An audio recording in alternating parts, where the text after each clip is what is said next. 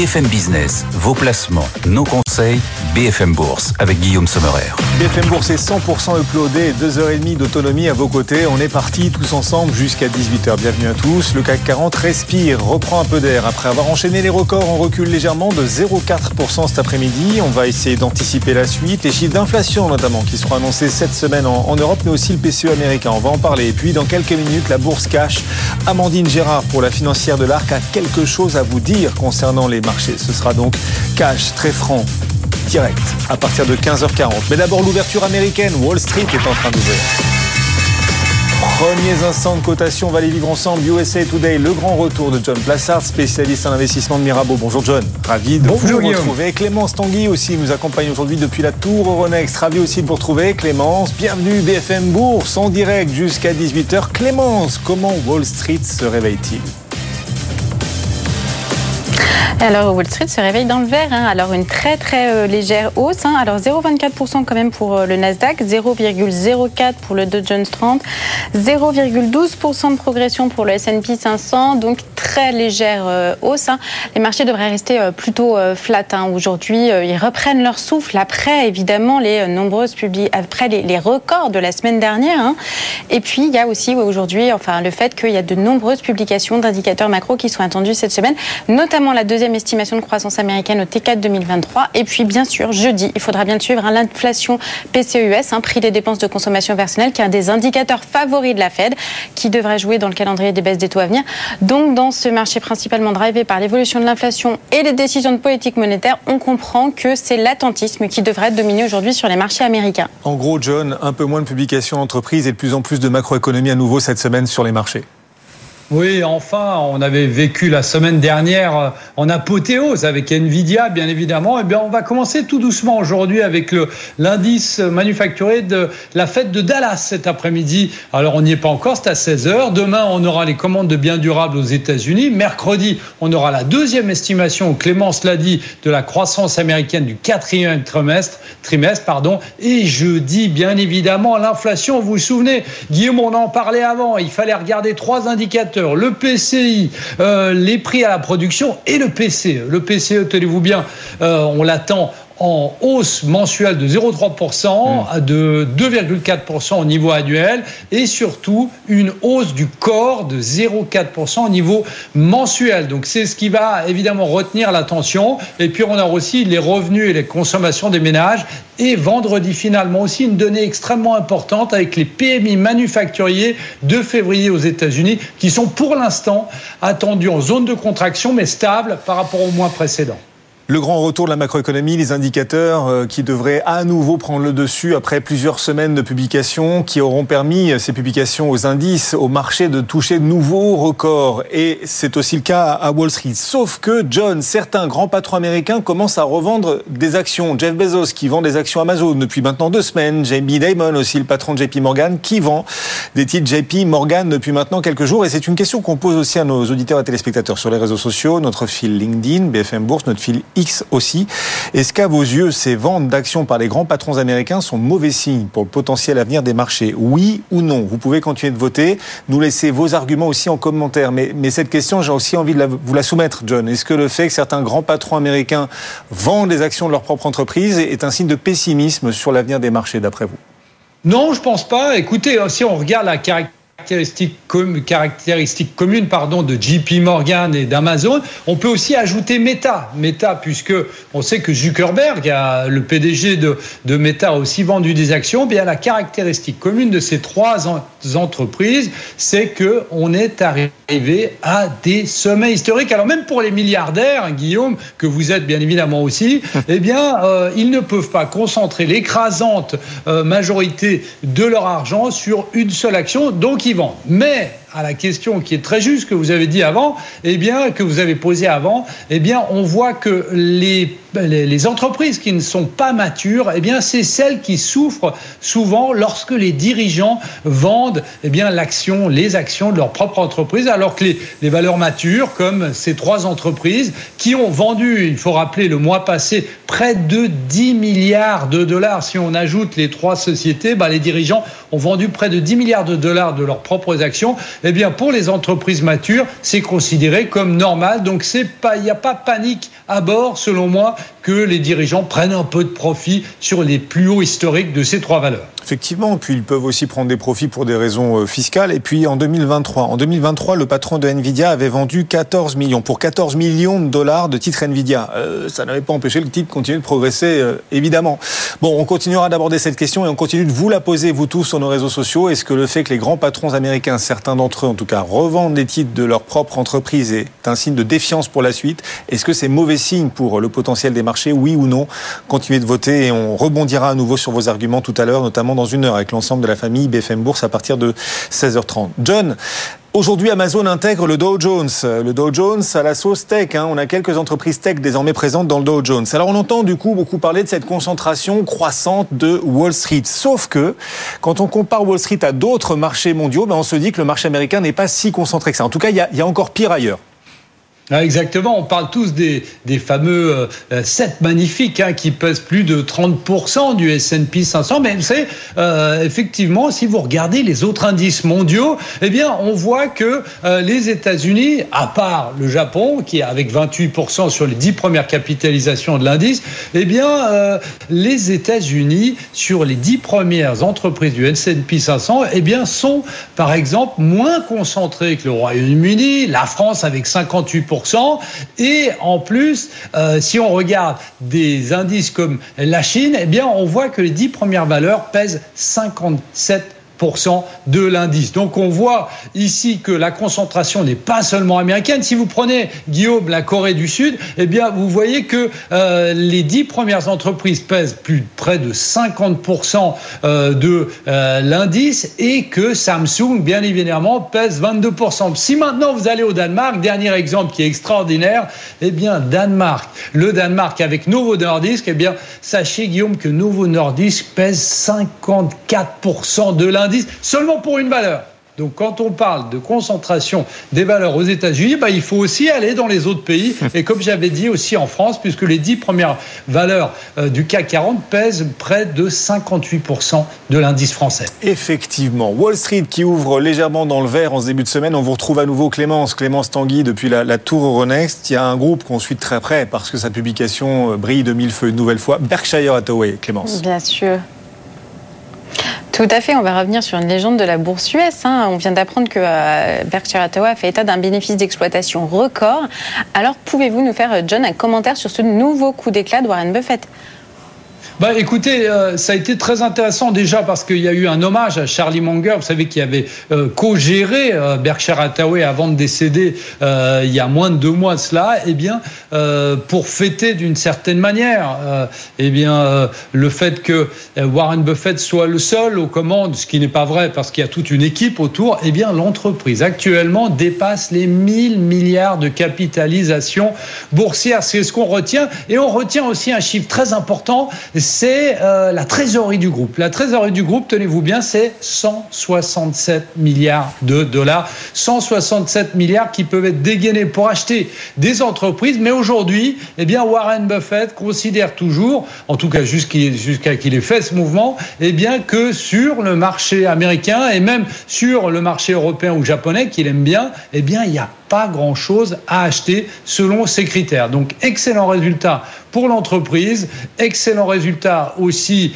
euh, pour ceux qui pensent être rachetés par Berkshire Hathaway avec un trésor de guerre de 167 milliards de dollars. Effectivement, et encore beaucoup de cash prêts à, à s'investir. Berkshire Hathaway à suivre bien sûr aussi aujourd'hui et puis bien sûr aussi le contexte politique. La présidentielle américaine, on est à 255 jours du scrutin, John. Et il se trouve que Nick Nikki Haley a perdu en Caroline du Sud, qui est pourtant son fief, largement perdu face à Donald Trump. Alors elle s'accroche, hein, Nikki Haley, dans cette course à la Maison Blanche, au, sein du camp républicain. Elle s'accroche, elle reste en lice, elle ne n'abandonne pas. Pour autant, certains de ses sponsors, eux, commencent à quitter le navire. Ben oui, c'est évidemment là le nerf de la guerre, une nouvelle fois, c'est l'argent. Hein. Euh, Nikki Haley a dit, après avoir perdu euh, contre Donald Trump d'une manière assez sèche ce week-end, qu'elle allait continuer au moins jusqu'au Super Tuesday. Vous savez, on en avait parlé, Guillaume, ensemble, c'est début mars, le 5 mars exactement. Eh bien, Nikki Haley vient de perdre un de ses sponsors, qui était un super comité d'action euh, politique conservateur qui avait investi, tenez-vous bien, 32 millions de dollars eh bien, en publicité pour euh, Nikki Haley, entre autres, et pour la mettre en avant. Et ici, on se pose évidemment la question si ça va pas être le début de l'effondrement du château de cartes des sponsors, puisque on sait que euh, actuellement Donald Trump a gagné 130 euh, délégués, c'est cinq fois plus que Nikki Haley. Euh, pour être sûr d'être celui qui va représenter les républicains, eh bien, il faut avoir 1215 délégués, ce qui aura très certainement certainement euh, pendant ou juste avant le 5 mars, ce fameux Super Tuesday. Donc la question, c'est de savoir est-ce que Nikki Haley va continuer hmm. euh, jusqu'au 5 mars ou effectivement elle ne va plus avoir l'argent pour le faire? En tout cas, l'argent pour faire de la publicité autour d'elle. Et eh bien ça, c'est la question qui va se poser. Et n'oubliez pas une chose, Guillaume, c'est que on sait que Nikki Haley tient jusqu'au bout parce qu'elle se dit que potentiellement les déboires judiciaires de Donald Trump, eh bien, pourrait jusqu'à la fin, eh bien, pour bah, potentiellement la faire gagner l'investiture, euh, faire gagner l'investiture républicaine. C'est pour ça qu'elle n'abandonne toujours pas, Nikki. Euh, allez, effectivement. Merci beaucoup, John Plassard, USA Today, de retour en force sur BFM et dans BFM Bourse à l'ouverture de Wall Street. À demain, John, pour de nouvelles aventures. Clémence, vous nous accompagnez aussi puis la tour Ronex, bien sûr, tout au long de l'après-midi. Et Wall Street qui vient donc d'ouvrir dans le vert, plus 0,2% sur le S&P. À Paris, on est toujours en petite baisse hein, après les records de la fin de semaine dernière. Et on n'a toujours pas touché les fameux 8000 points mais enfin on en reste proche. Sur le CAC 40, 7934 points, moins 0,4% cet après-midi. Si vous avez des questions, si vous avez des questions sur vos portefeuilles boursiers, n'hésitez pas à nous les envoyer. Dans quelques minutes, Julie Cohen-Horton et son expert vous répondront. Culture Bourse à partir de 15h50. Vous pouvez nous envoyer vos questions en flashant, en scannant le QR code qui va apparaître sur vos écrans tout au long de l'après-midi ou par mail à l'adresse bfmbourse.bfmbusiness.fr et donc Culture Bourse dans quelques instants. Auparavant, c'est la bourse cash. Amandine Gérard nous rejoint, la présidente de la financière de l'Arc. Bonjour Amandine. Bonjour vous voulez dire, Amandine, leurs quatre vérités au marché, vous êtes sûr? Oui. Pour vous, Amandine, en matière d'innovation et d'investissement, pour vous, les États-Unis prennent le large et la zone euro, elle, s'enlise. Ce propos, vous l'assumez? Je l'assume, Guillaume. Pour vous, en matière d'innovation et d'investissement, donc, les États-Unis prennent alors carrément le large et l'Europe, elle, s'enlise littéralement. Pourquoi était-il important de le dire et de le dire aussi clairement à nos auditeurs et téléspectateurs aujourd'hui, Amandine? Parce que c'est le sujet des derniers jours, en fait, hein, au travers des résultats d'NVIDIA, de Meta, des Lilly. Euh, on voit que tout cet investissement, hein, cette recherche et développement, ce qu'on appelle ces CAPEX, depuis euh, plus d'une décennie, eh bien, portent aujourd'hui leurs fruits aux États-Unis. Et on le voit à la fois de manière microéconomique et de la, manière macroéconomique, puisque le projet qu'on appelle l'IRA, donc l'Inflation Reduction Act, acté par l'administration Biden, investit également 369 milliards de dollars dans la transition énergétique, euh, à comparer avec notre Green Deal, pour lequel on a une annonce de plus de 1000 milliards. Mhm mais de mobilisation. Donc euh, c'est un peu différent, on va dire, dans le wording, entre guillemets. Euh, et on voit que les États-Unis sont dans la course à l'investissement. Les propos de Mario Draghi, il y a une petite dizaine de jours à Washington, confirment hein, cette tendance selon laquelle euh, il va falloir faire des accords ou en tous les cas, je dirais des des aménagements entre les exigences budgétaires euh, souhaitées par l'Europe, les politiques monétaires et ce choc de l'offre versus un, marché du choc de la demande depuis les années 80. Donc on, on est véritablement dans un changement de paradigme aujourd'hui. Et l'Europe rate le coche à ce stade? Vous estimez qu'il y a le, il y a le, comment ça s'appelle? European euh, EU, enfin je sais pas, trop de mémoire. Ça arrive parfois en direct. Mais voilà, il y a aussi des investissements en Europe pour la transition énergétique. Repower EU, voilà, Repower EU. Il y a aussi Repower EU ici. Alors ils ont l'IRA, on a Repower. Vous dites Repower à côté de l'IRA américain, c'est c'est pas grand chose. Alors c'est pas tant en montant hein, en fait, mais c'est en réactivité. Et nos champions européens nous le confirment, puisqu'à partir du moment où l'Inflation Reduction Act a été voté, des mmh. décisions ont été prises de manière très pragmatique.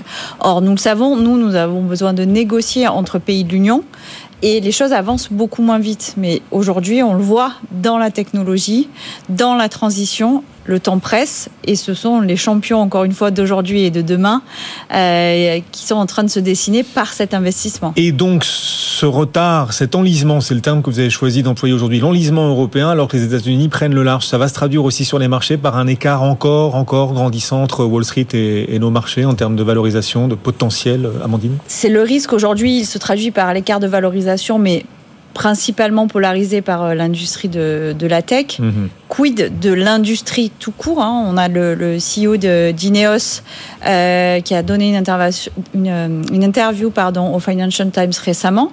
Ineos, donc groupe pétrochimique, mais qui est également acteur de la transition, envisageait un investissement de 4 milliards en Belgique qu'ils vont finalement faire aux États-Unis, justement puisque en Europe, encore une fois, on, est surtout euh, dans euh, le contrôle et euh, quelque part la législation et, non dans l'aspect croissance, on va dire, et, pragmatique du business. Il y en a qui sont le pied sur l'accélérateur et puis d'autres en frein moteur, et c'est mm. l'Europe hein, en frein moteur. Elle nous appelle depuis la tour Euronext, la tendance ici en Europe, effectivement, alors que Wall Street a ouvert dans le vert. Clémence Tanguy, rebonjour Clémence, depuis la salle de contrôle du CAC 40. Oui, Wall Street a ouvert dans le vert, mais d'autres CAC 40 n'en profitent pas, Clémence. Et non, il n'en profite pas. Mon très légère baisse de 0,4%. Hein. Alors à 7935 points, on est quand même toujours euh, pas très loin des 8000 points, mais euh, bon, il reste dans le rouge. Alors euh, on n'est pas les seuls hein, quand même. Hein. C'est pareil pour l'Eurostox qui a moins 0,2 et puis le DAX bah, seulement plus 0,10. Donc on voit que les marchés qui étaient au plus haut la semaine dernière, en ce moment reprennent leur souffle. rappelons que le CAC a frôlé plus les 8000 points, que voilà, il a été porté par les très bons résultats des entreprises et que aujourd'hui, hein, euh, peut-être, peut-être qu'il franchira cette semaine euh, les 8000 points à la faveur des publications encourageantes, mais pour l'instant, on attend, on attend, on attend plusieurs indicateurs macro, notamment l'inflation en zone euro vendredi, aux US jeudi. Rappelons aussi que Christine Lagarde en prendra la parole cet après-midi à 17h, donc on pourra euh, l'écouter. Et puis, il y a la saison des résultats qui touche à sa fin, mais qui n'est pas encore finie, hein, parce que on attend quand même dans les jours à venir la publication de sociétés de premier rang, comme Bouygues, Edenred, Veolia, Saint-Gobain, Worldline, Valeo, FH, Air France KLM, Valorec, donc des publications qui pourraient soutenir les cours si les résultats étaient à la hauteur des attentes des investisseurs.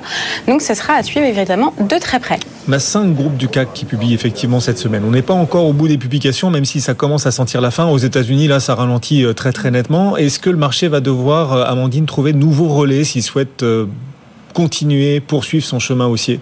Ah, Certainement. Et ce nouveau relais, il se fera par deux manières différentes potentiellement. Soit les flux qui, comme nous le savons, sont quasi absents de l'Europe depuis plusieurs mois euh, pour aller vers les États-Unis encore une fois et en partie vers l'Asie, euh, soit les discours des banquiers centraux donc une potentielle inflexion euh, des discours des banquiers centraux, mais pour l'heure, ce n'est pas le cas. Donc, euh, hmm. il est clair que le second souffle va être difficile à trouver. Oui, on verra. On aura des chiffres d'inflation effectivement cette semaine qui seront publiés. Vendredi, l'inflation de février en zone euro. On espère une inflation sous-jacente qui passerait sous les 3%. C'est le grand espoir hein, pour ce chiffre qui sera publié vendredi. Et puis aux États-Unis, l'indice PCE également. Mais vous n'attendez pas de miracle. C'est-à-dire que vous ne pensez pas que l'inflation va ralentir à un rythme suffisant pour permettre aux banquiers centraux d'assouplir d'un coup, là, soudainement, leur discours. Ils devraient, les banquiers centraux, rester encore fermes hein, un certain temps. Ce qui est clair, c'est qu'on n'entend rien sur la réunion du mois de mars. Pourquoi? Parce que euh, Madame Lagarde attend les chiffres de hausse des salaires et qu'elle l'obtiendra en mars. Donc au mieux sur la réunion du mois d'avril. Exit une dégradation très importante en Allemagne, mais a priori, mhm. restons sur le début du deuxième trimestre. Et les publications, puisqu'on arrive bientôt au bout, quand même, vous vous dites, euh, elles sont meilleures que ce que j'attendais. Euh, le marché a eu raison de les applaudir et finalement les records récents, les plus hauts récents touchés, que ce soit sur le CAC, Francfort, l'Eurostock 600, Tokyo, Wall Street, le S&P, le Dow Jones, tout ça est mérité ou vous vous dites quand même qu'il y a eu beaucoup de complaisance des marchés vis-à-vis des entreprises?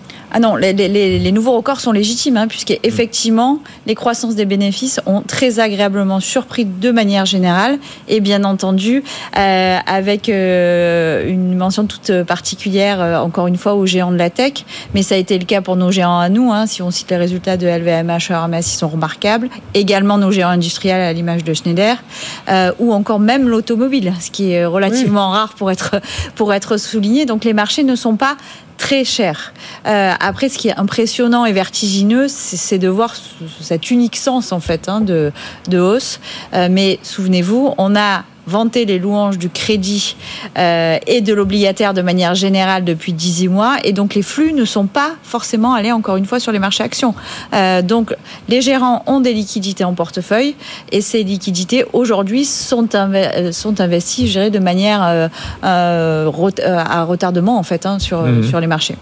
Et parmi les performeurs des derniers jours, on a Air Liquide aussi, valeur chouchoute des, actionnaires euh, français. Il se trouve qu'Air Liquide est présent dans notre portefeuille BFM responsable et que Air Liquide, sur la semaine écoulée, a porté la performance du portefeuille BFM responsable. On en parlera, ce sera à 16h20 tout à l'heure avec nos gérants.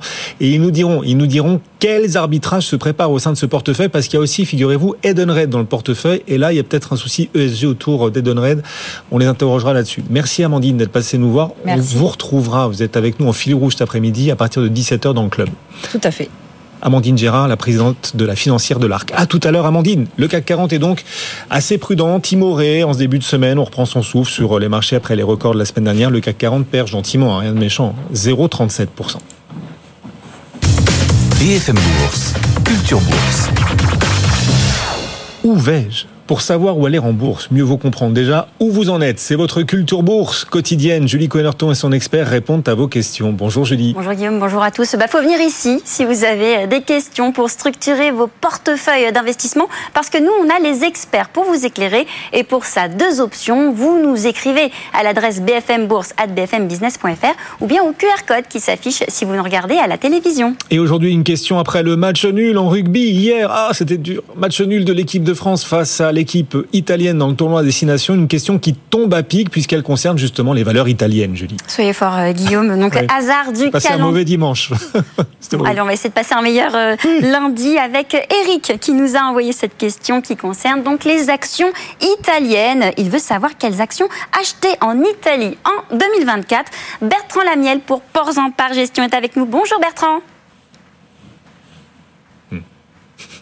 Bonjour. Alors déjà peut-être Bertrand pour commencer, euh, quand on pense aux valeurs italiennes, quelles sont celles qui retiennent votre attention et celles qu'il vaut mieux peut-être éviter? Il y a toujours le décalage Bertrand. Oui. Alors euh, oui, valeur italienne. Bah, la cote en Italie est relativement riche. Hein. Nous, on, va suivre 116 valeurs des, petites au, large cap. Et euh, aujourd'hui, l'Italie est bien orientée. C'est un des meilleurs indices européens avec une performance de plus de 7 depuis le début de l'année.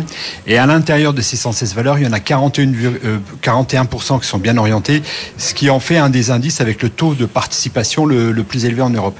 Donc nous, on va aimer des dossiers comme Stellantis qui est aussi coté, puisqu'il y a Fiat qui est aussi coté, coté à Milan. Euh, dans la banque, on a du Unicredit qui est un des meilleurs performeurs de la, zone euro. Ferrari, évidemment, on peut pas passer à côté. Euh, valeur très bien orientée dans le, secteur automobile. Dans l'assurance, on a Generali. Et dans le luxe, on a une pépite, une mid-cap qui s'appelle Cucinelli qui est aussi bien que Hermès en termes de, comportement.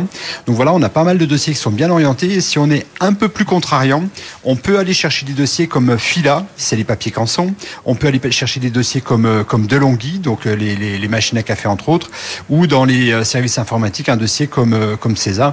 Pour ces trois derniers, on aura besoin de confirmation lors des, lors, des prochains résultats.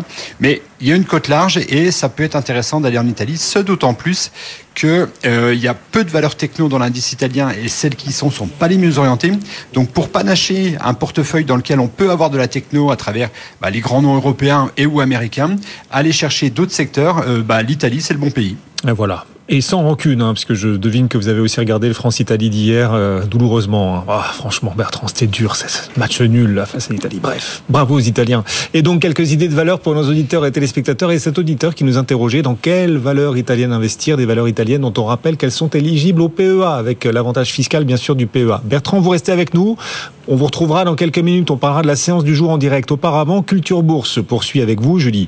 Parce que ce rendez-vous Culture Bourse, ce sont bien sûr les réponses aux questions des auditeurs, mais aussi la vraie pédagogie financière et de la culture. Julie, vous nous présentez la grande histoire boursière. Et vous avez trouvé ce petit excès de confiance, c'était il y a quelques années, quelques dizaines d'années, petit excès de confiance qui avait à l'époque entraîné une énorme crise financière. Un excès de confiance accordé à un homme John Law, un financier euh, et économiste écossais. Alors, on est en France, hein, on est au 18e siècle. Ah oui. Et cet homme, oui, ça, ça commence, ça, ça nous rajeunit pas. Et il réussit, cet homme, à convaincre le gouvernement de lui accorder le monopole du commerce avec les colonies d'Amérique et d'Asie. Ce privilège obtenu, il fonde deux entreprises, la Compagnie du Mississippi en 1717, puis la Banque Générale. Son objectif il est triple. Il veut pouvoir émettre des billets sur place. Il veut encourager euh, l'investissement dans la compagnie et il veut aussi stimuler l'économie euh, française. Il commence à offrir des actions à crédit et les investisseurs sont au rendez-vous. Le cours des actions de la compagnie connaît une hausse vertigineuse, mais tout cela ne dure qu'un temps. 1720, la bulle spéculative éclate. Et bien oui, il fallait s'y attendre. hein. Les investisseurs commandent à vendre massivement leurs actions, les cours chutent et John Law, eh bien, il a beau tenter de stabiliser la situation en émettant euh, plus de billets de banque, rien n'y fait. Il ne fait qu'aggraver la situation. Et du coup, cet épisode, il a eu, on l'imagine, des conséquences importantes pour la finance. Alors, des conséquences dévastatrices tout d'abord pour les investisseurs qui ont perdu leur fortune. Pour certains, des commerces ont fait euh, faillite. John Law, lui, eh bien, il a été contraint de démissionner. Il a même dû quitter euh, la France dans la foulée. L'histoire hein, de la compagnie du Mississippi, c'est un exemple classique de bulle spéculative et d'effondrement euh, financier. Elle met en lumière les dangers de la spéculation euh, irrationnelle et de l'excès de confiance accordé à un homme, une entreprise ou bien à un système financier. Et si cette histoire, elle a laissé une empreinte durable dans l'histoire économique française, elle met en relief les dangers de l'art du bien parler, autrement dit de la rhétorique. Effectivement. Et cette histoire, c'est la grande histoire, la grande histoire boursière à retrouver euh, avec Julie, Culture Bourse, chaque jour à 15h50. Et cet épisode euh, supplémentaire que vous venez nous proposer, merci beaucoup Julie Cohen-Horton. Replay à suivre, à demain Julie. Replay à suivre sur notre site bfmbourse.com. Le CAC 40 en direct, 15h58, toujours en léger repli de 0,3%. Notez que Renault, qui a présenté tout à l'heure sa R5, oui, le grand retour de la R5, mais en mode électrique, eh bien Renault progresse un tout petit peu dans cette séance de baisse. Plus 0,5% pour euh, Renault. Et c'est pas un petit exploit, hein, parce que figurez-vous que l'électrique en bourse, ça marche plus tellement. Non, c'est, euh, on peut même le dire, hein, l'électrique n'est plus du tout en odeur de sainteté sur les marchés. On vous en parle aussi d'ailleurs, on vous apporte des détails une analyse sur notre site BFM Bourse, un article entier consacré à la bérésina de la thématique véhicule électrique euh, en bourse. L'article est disponible, vous pouvez bien sûr le consulter. Nous on se retrouve dans 1 minute 30. À tout de suite.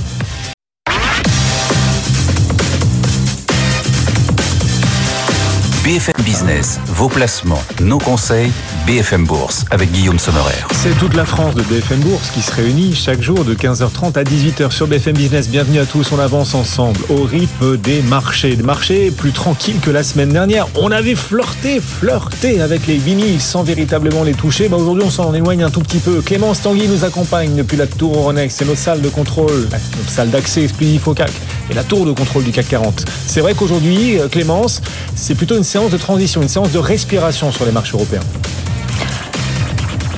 C'est exactement ça. hein. Les bourses US comme européennes reprennent leur souffle hein, ce lundi après les records euh, sur plusieurs indices boursiers enregistrés la semaine dernière. Alors sur le CAC, du coup, on est en très légère baisse, 0,36% à 7938 points. On reste toujours à la porte des 8000 hein, qui sont pas si loin que ça tout de même. Le DAX est lui en très légère euh, progression, hein, 0,15% à 17 444 points. Euh, du côté du Nasdaq, ça progresse très très légèrement, 0,05%, toujours au-dessus des 16 000 points. Hein. Dow Jones 30 de 0,23%.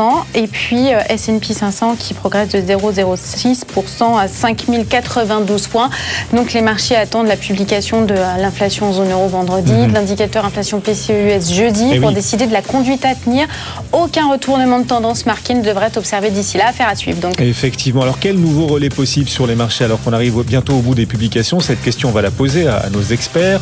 On se demandera toujours quand même si les marchés sont dans une forme de bulle euh, après cette hausse en ligne droite des dernières semaines et des derniers mois. On voit certains euh, grands patrons américains commencer à revendre des actions de leur entreprise. Jeff Bezos, euh, également Jimmy Dimon. Pour la première fois depuis qu'il est à la tête de JP Morgan, Jimmy Dimon réalise des ventes d'actions JP Morgan. C'est la première fois donc depuis qu'il est à la tête de cette banque. Est-ce un signe négatif pour la suite? On pose la question tout au long de l'après-midi à nos experts. Et puis, en France, l'actualité, c'est euh, difficile bien sûr euh, de ne pas le voir, le salon de l'agriculture qui se poursuit tout au long de la semaine dans un contexte extrêmement tendu.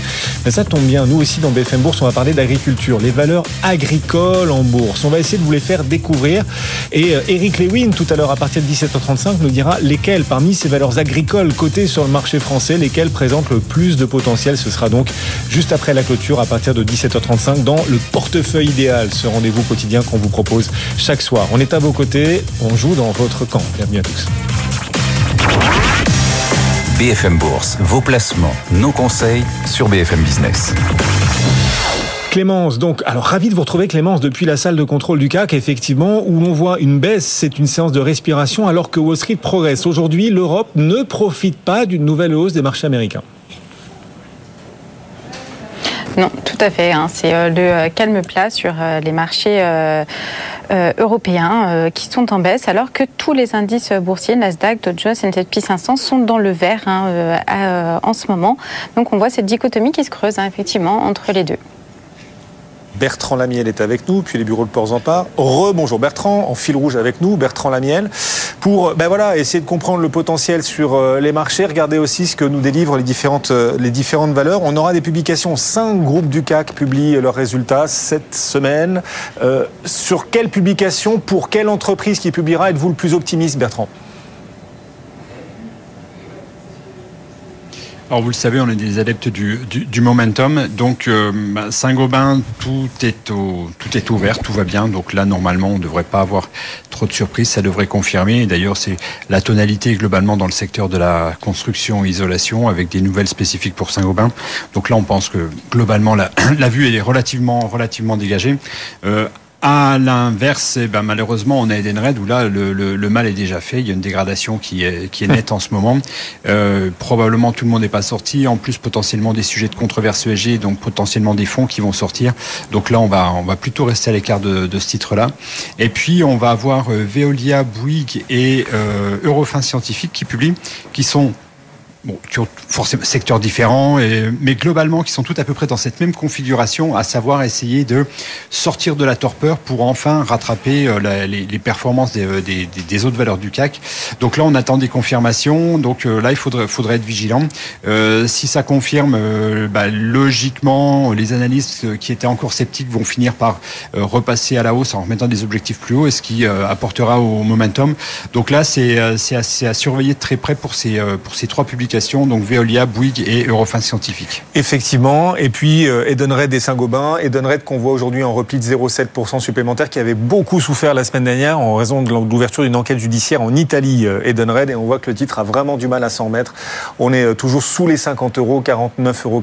Edenred, ce sera vraiment à suivre. Je crois que c'est jeudi que le groupe publiera ses résultats en même temps que, que Saint-Gobain, par exemple. Bertrand, fait marquant aujourd'hui, Renault nous présente sa nouvelle R5, la R5 électrique, et on en a vu des images tout au long de la journée sur BFM Business. Le titre Renault est en progression. Aujourd'hui, il surperforme le reste du marché, ce titre Renault. Le CAC perd 0,4%, Renault gagne 0,3%. Pourtant, l'électrique en bourse, ça a tendance à plutôt de moins en moins bien marcher. Comment est-ce que vous l'expliquez? Est-ce que vous pensez que c'est une mauvaise passe provisoire pour euh, la thématique voiture électrique en bourse? Comment est-ce que vous regardez effectivement cette forme de bérésina quand même? Et on le voit aussi aux États-Unis où Rivian et Lucid ont annoncé leurs résultats la semaine dernière. Deux acteurs des véhicules électriques, ça a été à chaque fois sur la publication un plongeon. Moins 25% Rivian, moins 10% Lucid. Pareil.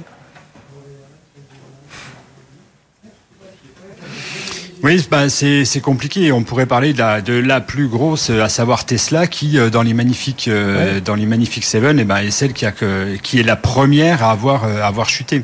Donc effectivement, ça ça reste un peu compliqué. Bon, il y a des histoires de, de, de mode. Hein. Vous savez, la, la, la bourse, c'est un, un, concours de beauté. Bon, bah, en ce moment, euh, les investisseurs ont décidé que tout ce qui est électrique, c'était pas leur priorité priorité numéro un. Pour autant, ne restons pas trop éloignés. On a euh, dans l'automobile euh, des dossiers qui sont évidemment pas des 100% électriques, mais forcément qui, comme euh, tous les copains en font, Stellantis et Ferrari, ça pour le coup c'est bien orienté, donc ça vaut le, ça, vaut le coup d'y aller. Nous on pense que même à ces niveaux-là, et même si on est en train de coter sur des plus hauts, il y a un potentiel qui reste, qui reste important sur ces, sur ces deux valeurs. Donc voilà, en pur électrique, non, effectivement, c'est compliqué. par contre, de manière un peu connexe, on peut aller regarder un peu plus loin sur la chaîne de valeur et on constate que des dossiers comme Nexans, comme NKT, le danois, ou comme Prismian, euh, c'est un peu moins net, l'italien, hmm. sur le cuivre, parce que qui dit voiture électrique dit qu'il va quand même falloir dérouler du cuivre, pour les chargeurs. Et eh bien là, on voit que ces valeurs-là, euh, dont on sait qu'on va avoir besoin, mais qui pour l'instant n'avaient pas le droit de citer, sont en train d'essayer de se faire une place au soleil. Donc ça, ça peut être intéressant d'aller regarder et euh, bah, de jouer, euh, non pas en direct, mais en bande, le, le côté électrification de la de, nos économies à travers ces acteurs sur le cuivre. Effectivement, et c'est quelques titres que vous venez de citer. Quant à Renault, on voit le titre en direct. Pour ceux qui nous suivent à la radio, c'est avec BFM Business, c'est aussi la télévision. Bah, Renault progresse aujourd'hui. Dans un marché en baisse, Renault progresse de 0,6%, 37,83 euros. Bertrand, vous restez avec nous parce qu'on a d'autres questions à vous poser, notamment sur euh, ces ventes d'actions par plusieurs grands patrons américains. Est-ce que c'est mauvais signe sur euh, le potentiel avenir des marchés? On va vous poser cette question dans un instant, juste après un nouveau détour par la tour Euronext. Clémence qui nous accompagne. Clémence, un autre titre à ne pas rater, vous l'avez repéré le titre Sanofi.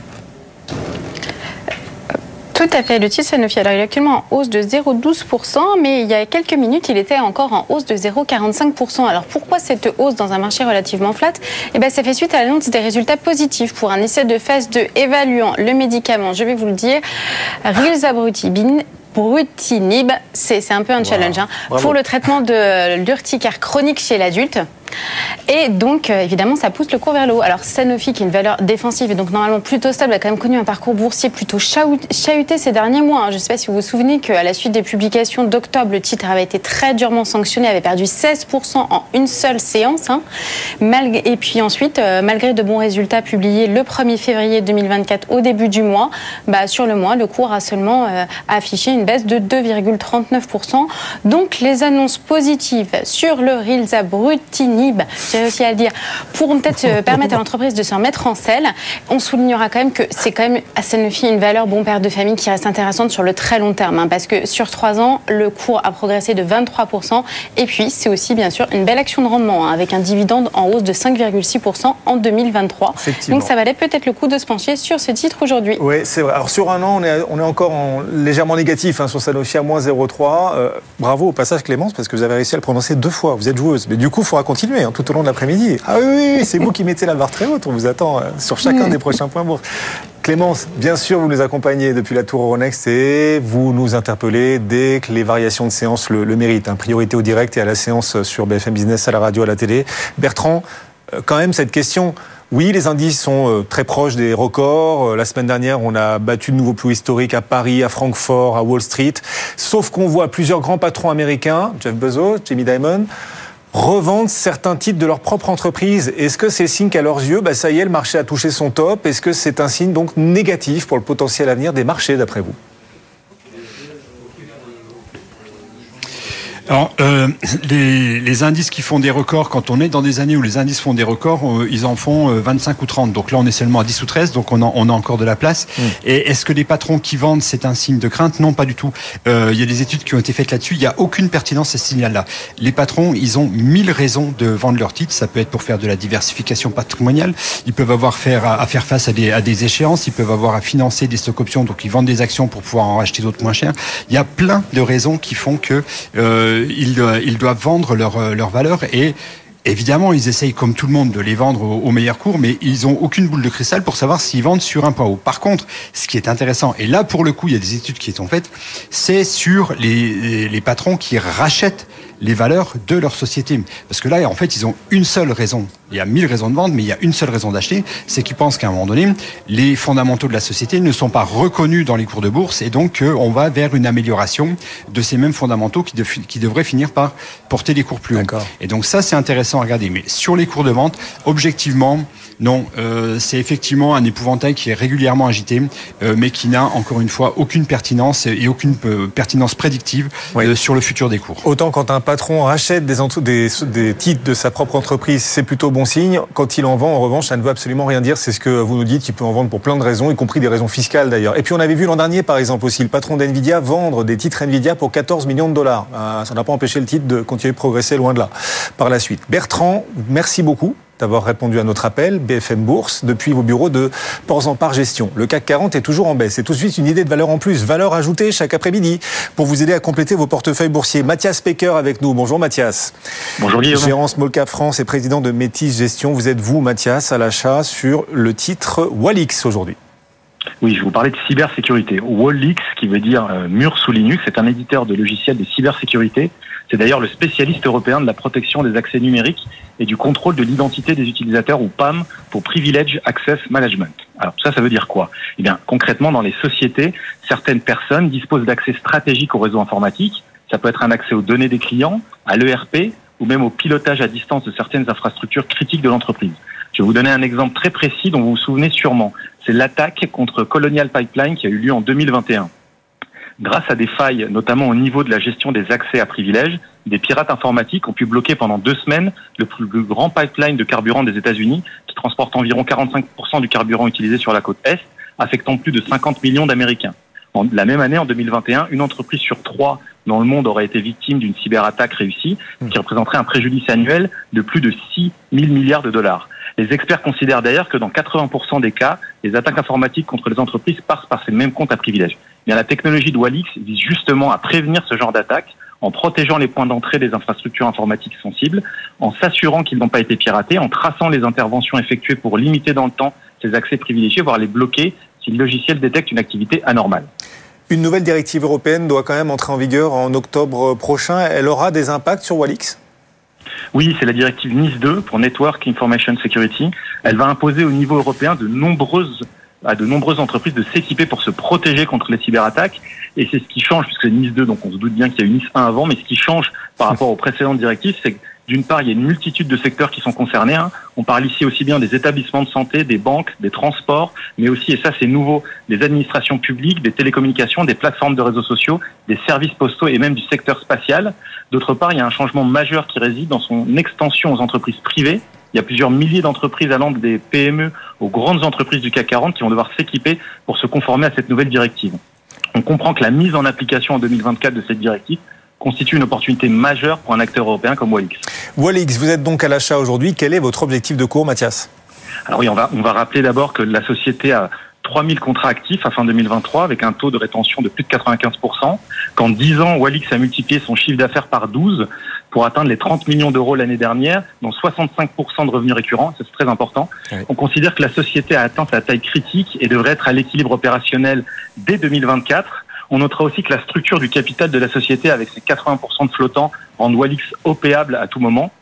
C'est pour toutes ces raisons que nous avons un objectif de cours à 12 mois de 16 euros, soit un peu plus de 50% d'upside potentiel par rapport au cours actuel. effectivement, merci beaucoup. Nous avons accompagné Mathias Pecker depuis les bureaux de Métis Gestion Walix, donc euh, sur lequel vous êtes à l'achat. Replay et votre argumentaire à retrouver euh, dans quelques minutes sur notre site BFM Bourse, bfmbourse.com. Dans quelques instants aussi, à la radio, à la télé, le portefeuille BFM responsable. Il a gagné il a gagné ce portefeuille plus de 2% la semaine dernière, grâce notamment à Air Liquide, l'une des lignes importantes du portefeuille BFM Responsable, Air Liquide dont la publication a été saluée par le marché. On va en reparler.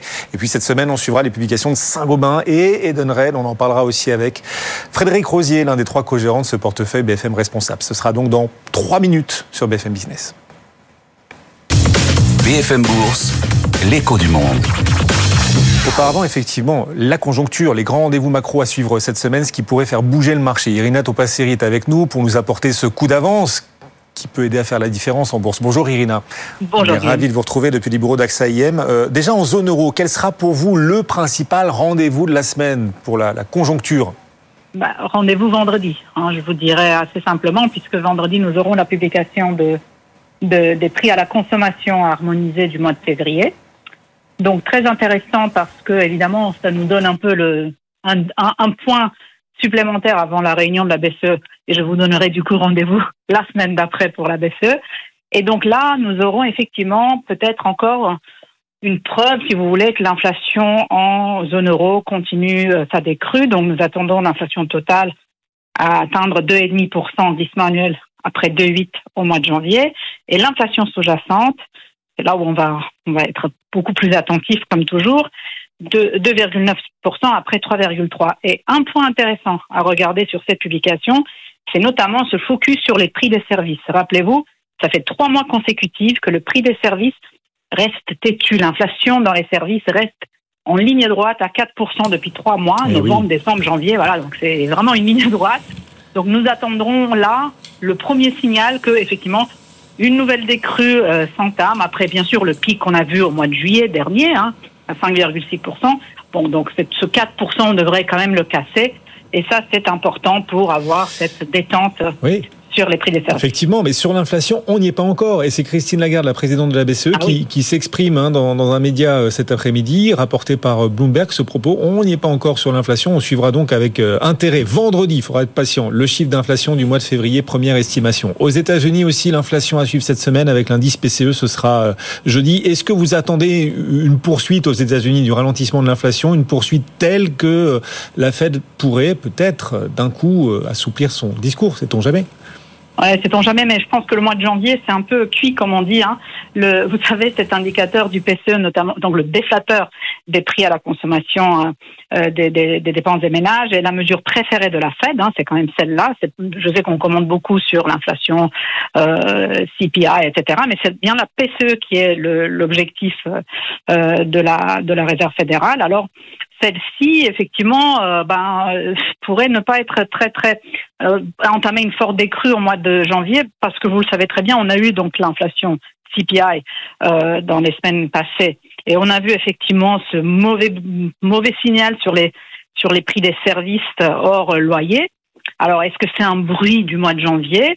À voir, mais enfin, on a eu aussi le rapport des prix à la production, et là aussi, on a vu les coûts de la santé et les coûts financiers augmenter, donc ça risque de peser sur la PSE qui pourrait effectivement peut-être passer de 2,9 euh, en décembre à 2,8 en glissement annuel, mais voire rester inchangé. Et je pense que vraiment, ce qu'on regarde souvent, ça va être cette discrépance entre le fait que le, le, le corps PCI, effectivement, euh, est en dessous l'inflation sous-jacente. On voit aussi que les PPI sont en dessus la CPI.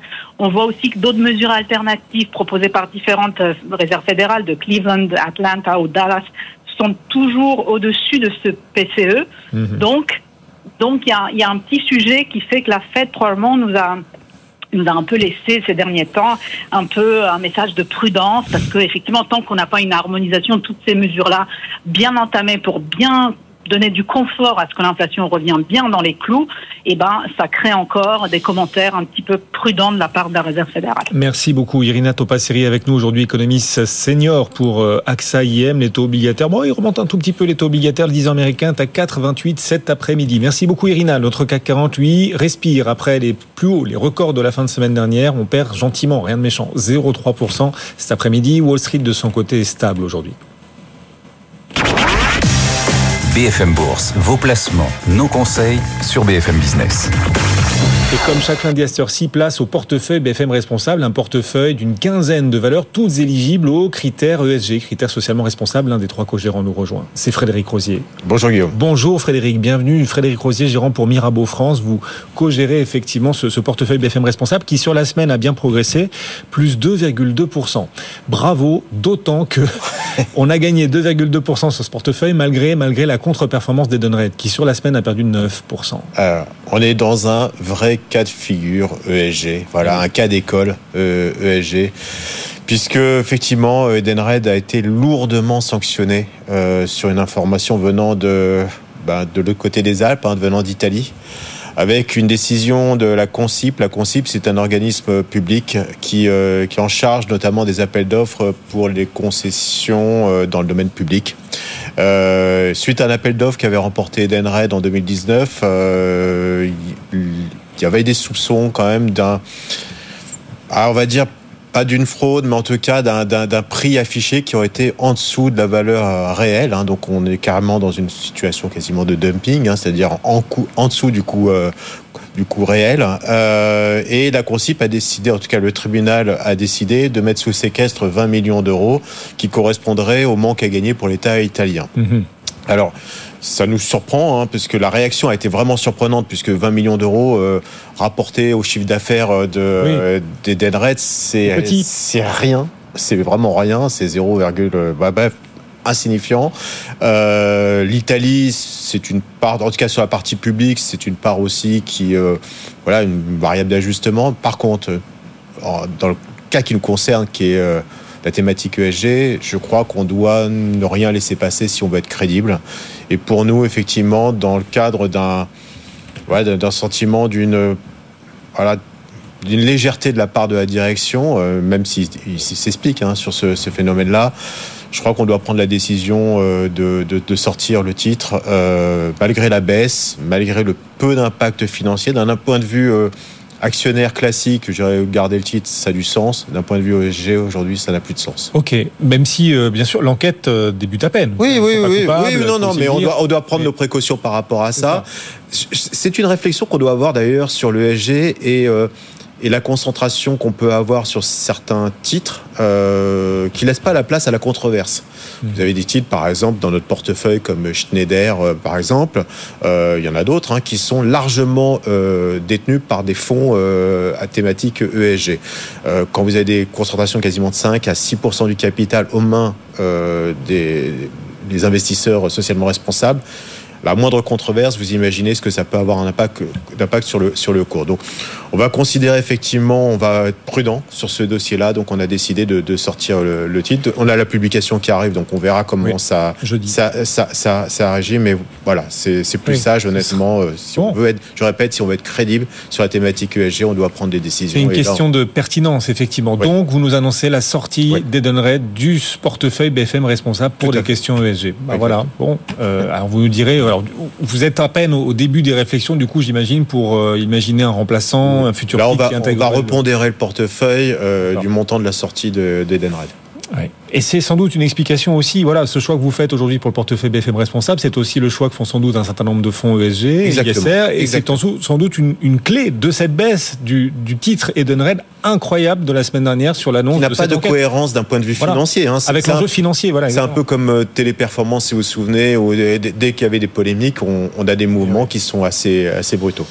Bon, c'est demain Edenred qui, c'est Étienne là. Oui, demain. Oui, effectivement. Demain la publication d'Edenred. un grand merci à Étienne Braque qu'on salue. Air Liquide. Alors autant Edenred a pesé sur le portefeuille, autant au contraire Air Liquide, alors qui est présent dans le portefeuille depuis maintenant très très longtemps. Ouais, c'est la base. D'ailleurs, c'est un titre qui est largement représenté justement dans les dans, dans, les fonds ESG. Euh, e ils ont publié de beaux résultats. Le titre la semaine dernière a gagné quasiment 11%. résultat au-dessus des au-dessus des, des, attentes, bien au-dessus des, des attentes, euh, avec des signaux. Euh, favorable, notamment dans la partie euh, gaz industriel. Mhm. On voit que sur la thématique euh, électronique, on semble toucher une, sorte de, de, plancher. Un message très très encourageant, et ça, ça nous intéresse, c'est l'hydrogène, euh, l'hydrogène bleu et vert. Là, il y a des, vraiment des perspectives de, croissance assez importantes à, venir. Puis après, effectivement, le, le, dividende qui est légèrement relevé. Donc, voilà, très très belle réaction euh, parce que la, publication était vraiment pour le coup une publication de qualité. Effectivement. Alors on est content de l'avoir en portefeuille, ce titre Air Liquide, qui a donc sur la semaine gagné 10,7%. Mais il y a un titre dans cet univers-là, dans cette même thématique, qui fait mieux, c'est Linde. Linde qui. Alors c'est évidemment c'est le rival allemand d'Air Liquide, mais ils ont choisi eux de ce côté à Wall Street. Du coup, Linde euh, bah arrive à mieux se Il y, a une surcote. Euh, clairement, Air Liquide a une décote par rapport à Linde. On le sait, c'est la partie. voilà, quand vous êtes coté sur un marché américain, vous avez toujours mécaniquement une surcote. C'est pas mieux l'IN2 aussi en opérationnel, en résultat Non, non, Cocorico, Air Liquide. ok, non, non, mais très bien. AXA aussi a publié, ça tombe bien, ils sont aussi dans le portefeuille BFM responsable. AXA a gagné sur la semaine 4,3%. Euh, la publication, elle est si bonne que ça ou c'est surtout la hausse de Non, alors il y a, y a, plusieurs choses. La publication, elle est en ligne. Euh, peu de tension sur la partie catastrophe, mais on voit ce qui se passe, c'est tout à fait logique.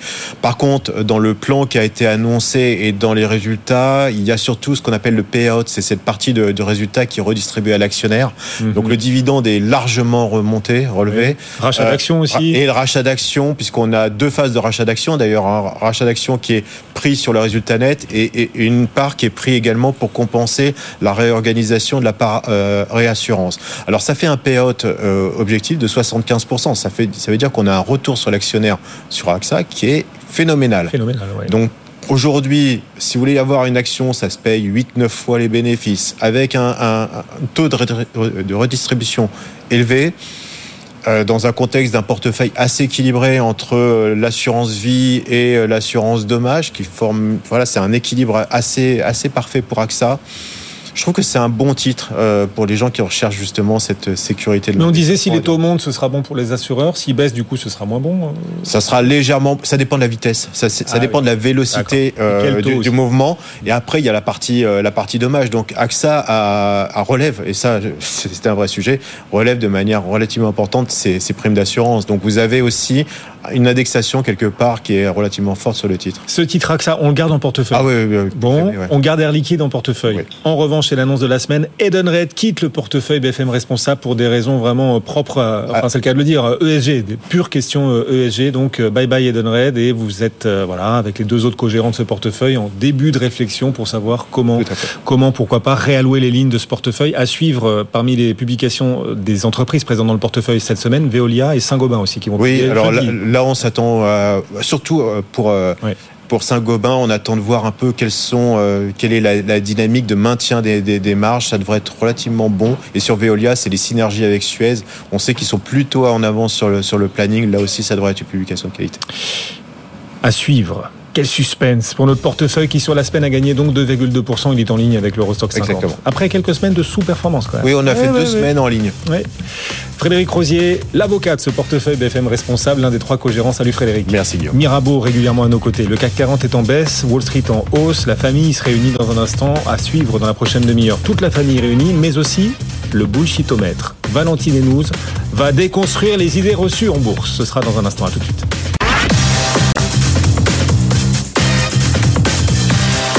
BFM Business, vos placements, nos conseils, BFM Bourse avec Guillaume Sommerer. Et toute la famille réunie jusqu'à 17h. Il est de retour. Stéphane, Stéphane Pedrazzi. Bonjour Stéphane. Salut Guillaume. Éditorialiste BFM Business. Sabrina Sadgui aussi nous accompagne. Bonjour Sabrina. Bonjour Guillaume. Les équipes web BFM Bourse, beaucoup d'articles encore en ce début de Encore, semaine. toujours. Ça n'arrête pas. Ça n'arrête pas.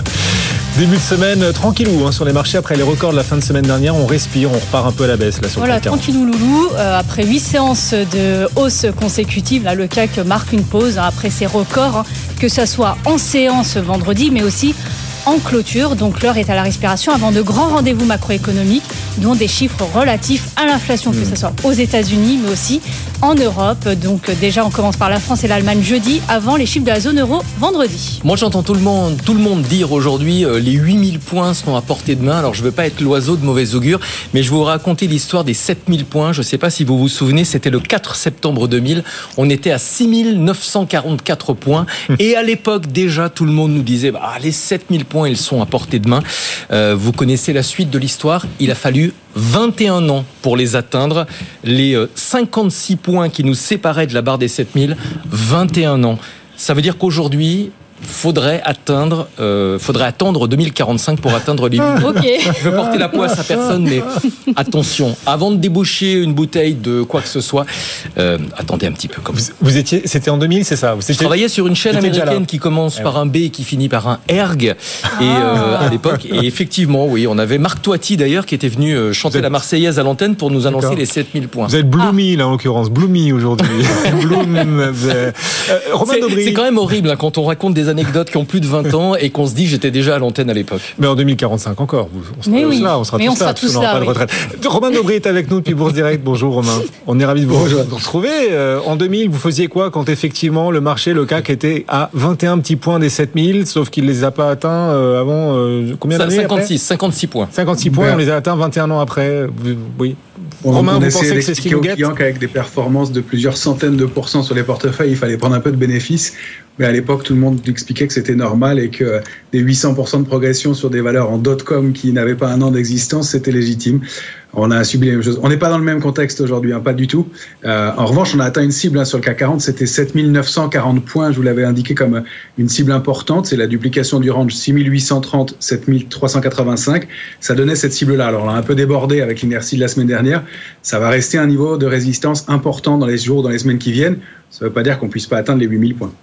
C'est quoi les seuils, euh, les seuils du coup euh, désormais sur euh, l'indice CAC et puis peut-être sur Wall Street? Parce qu'on on, on doit le répéter quand même. Aujourd'hui, l'Europe ne profite pas d'une nouvelle hausse des marchés américains. Le S&P gagne 0,1%, le Nasdaq gagne 0,26%, mais le CAC lui est en est en baisse. Quels sont les prochains seuils à vos yeux, Romain, sur l'indice CAC 40 euh, là, on s'est inscrit sur le futur CAC 40 entre un, dans un trading range qui est 7928 en bas et 7984 en haut. Je vous parle de niveaux très proches. Le range en dessous, ça donnerait 7872. Ce serait notre premier niveau d'alerte, alerte intraday. Si on repassait en dessous, on pourrait aller tester euh, des, niveaux d'alerte de court terme qui sont situés entre 7764 et 7705. Vous voyez, c'est bien loin maintenant.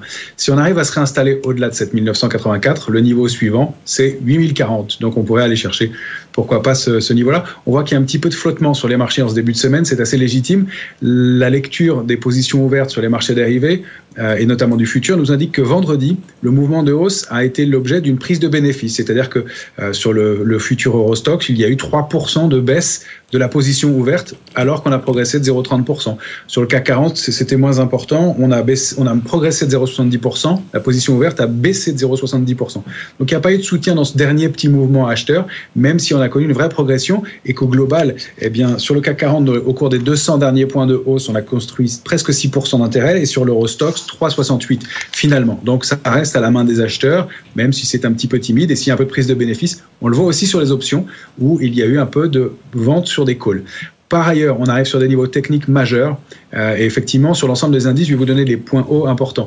La zone 4880-4915 sur l'Eurostox, c'est une cible importante et la lecture des positions sur les options nous indique que les opérateurs n'envisagent pas le débordement de ce niveau à court terme. Ça ne veut pas dire qu'il ne peut pas avoir lieu, ça veut dire que si c'est le cas, ça serait encore une accélération haussière puissante et ça semble un peu difficile compte tenu du manque de drivers qu'on va avoir dans les jours qui viennent. Il n'y a pas énormément d'arbitrage, même si on a encore quelques publications à Paris et puis des chiffres de l'inflation jeudi. Sur le, le très Nasdaq. Vite, Romain, très vite. Très vite, pardon. Alors sur le Nasdaq, on tourne, on évolue au-delà pour l'instant d'un niveau qu'on n'a pas réussi à déborder depuis 4 semaines, c'est 17 962. Si on réussit à s'installer au-dessus, on peut aller chercher 18 116 et des extensions, mais il y a peut-être un petit épuisement qui se met en place sur cet indice, donc attention, euh, il va falloir trouver du momentum pour poursuivre. Merci beaucoup. Romain Daubry en direct avec nous depuis Bourse Direct et ses seuils techniques importants à suivre sur les marchés après les plus hauts de la fin de semaine dernière. À bientôt. À tout à l'heure. Bah tiens, on vous rappellera la couture des marchés. Ce sera à 17h35. À tout à l'heure, Romain. 16h39, la question du jour sur les réseaux sociaux. Vous le savez, chaque jour, c'est votre contribution à la famille BFM Bourse. Aujourd'hui, on vous a demandé votre avis sur un phénomène qui pose question justement aux États-Unis. Effectivement, certains vendent leurs actions, certains grands patrons américains. Est-ce que vendre, est-ce que vendre est un signe de pessimisme sur le potentiel des marchés? Oui, c'est le sens de la question, effectivement, vu que certains grands patrons ont soldé une partie de leur portefeuille. Euh, on vous a demandé si pour vous c'était un signal négatif avec juste deux choix, oui, non. Il n'y avait même pas la possibilité de répondre peut-être, Sabrina. Et oui, et moi je dirais non. Alors pourquoi? Parce que par exemple pour Jeff Bezos hein, qui a vendu un paquet d'actions euh, Amazon, hein, on est à 14 millions d'actions. Alors peut-être que c'est pas parce qu'il craint pour le futur de sa société, non? C'est peut-être parce que il va il va financer bah, par exemple ses activités spatiales. Ça peut être pour cette raison-là. Alors je préjuge pas des intentions du patron d'Amazon, mais peut-être que ça pourrait être pour ça. Euh, on a aussi le patron d'Nvidia qui a vendu en 2023 un grand paquet d'actions, mais on connaît la, pente ascendante du titre Nvidia. Bon, ça l'a pas empêché de gagner encore de l'argent dessus. On a Jamie Dimon aussi hein, qui a vendu euh, des titres euh, de, de, sa banque JP Morgan, mais ça faisait 20 ans qu'il était aux manettes. Ça fait 20 ans qu'il est aux manettes de sa banque. Bon, on peut lui... Et c'est la première fois qu'il vend. Et c'est la première fois exactement, oui. donc on peut pas l'empêcher de vendre des actions, peut-être pour des raisons fiscales, et c'est ce qu'il avait dit euh, donc pour justifier donc cette vente d'actions pour la première fois, on le rappelle, depuis 20 ans. Et Amazon, Jeff Bezos, c'était la première fois depuis 2021. Oui. Ouais, c'est pas la première fois hein, que des dirigeants américains vendent une partie de leur participation. En novembre 2021, effectivement, les, dirigeants d'entreprises cotées aux États-Unis avaient vendu pour 63 milliards et demi d'actions. À l'époque, c'était un, niveau record, et ça n'avait rien à voir avec la peur d'un krach boursier. On remet les choses dans le, contexte. À l'époque, euh, Joe Biden avait annoncé un vaste plan d'investissement, et les plus riches avaient peur de passer à la caisse. On annonçait des, des fortes hausses d'impôts, et donc ce mouvement de vente sur les marchés, euh, c'était un mouvement, on va dire, de, de précaution de la part des plus riches euh, qui avaient peur d'être taxés davantage. Donc c'était pour des raisons fiscales. Donc peut-être que c'est euh, ce qui se Ouais, ouais. passe Ouais, aujourd'hui. Après, il y a eu un autre adage. Enfin, vous le savez, en bourse, on n'a rien gagné ni perdu tant qu'on n'a pas soldé sa participation. Et compte tenu de la performance des marchés euh, ces dernières semaines, euh, certains ont peut-être euh, eu envie euh, de, de répéter la période de Ah Noël. oui, ouais. bien sûr. On rappelle aussi le patron d'NVIDIA. L'an dernier, le patron d'NVIDIA a vendu des actions, des titres NVIDIA pour 14 millions de dollars. Ça n'a pas empêché NVIDIA de continuer de progresser. Donc, le choix, la stratégie en matière de vente d'actions d'un patron, d'un grand patron, aussi grand soit-il, n'est en rien prédictif des mouvements à venir sur euh, les marchés. En tout cas, c'est ce qu'on peut se dire en voyant le, le choix l'an dernier du patron d'NVIDIA qui avait vendu des titres NVIDIA. Et puis après, je vous rappelais une règle boursière. hein. Vendre des actions alors qu'on a accès à des informations privilégiées, c'est interdit. hein. Ça s'appelle un Délit Donc si effectivement des grands patrons vendent des actions parce qu'ils ont des informations non publiques sur des perspectives qui sont négatives, c'est rigoureusement interdit et c'est euh, puni par des peines de prison. Et donc, ces grands patrons américains qui vendent leurs actions, c'est la question qu'on vous pose sur nos réseaux. Est-ce un, si- un signal très négatif pour l'avenir des marchés, oui ou non? Euh, alors je vais découvrir la réponse avec vous à l'antenne parce que j'ai pas triché. Euh, Moi non pas, plus. euh, voilà, je. j'ai Une pas Comment les, auditeurs, comment les auditeurs ont répondu? Eh bien oui, les auditeurs et téléspectateurs pour, euh, ont l'impression en majorité que c'est un signal négatif. 63% de oui, 37% de non.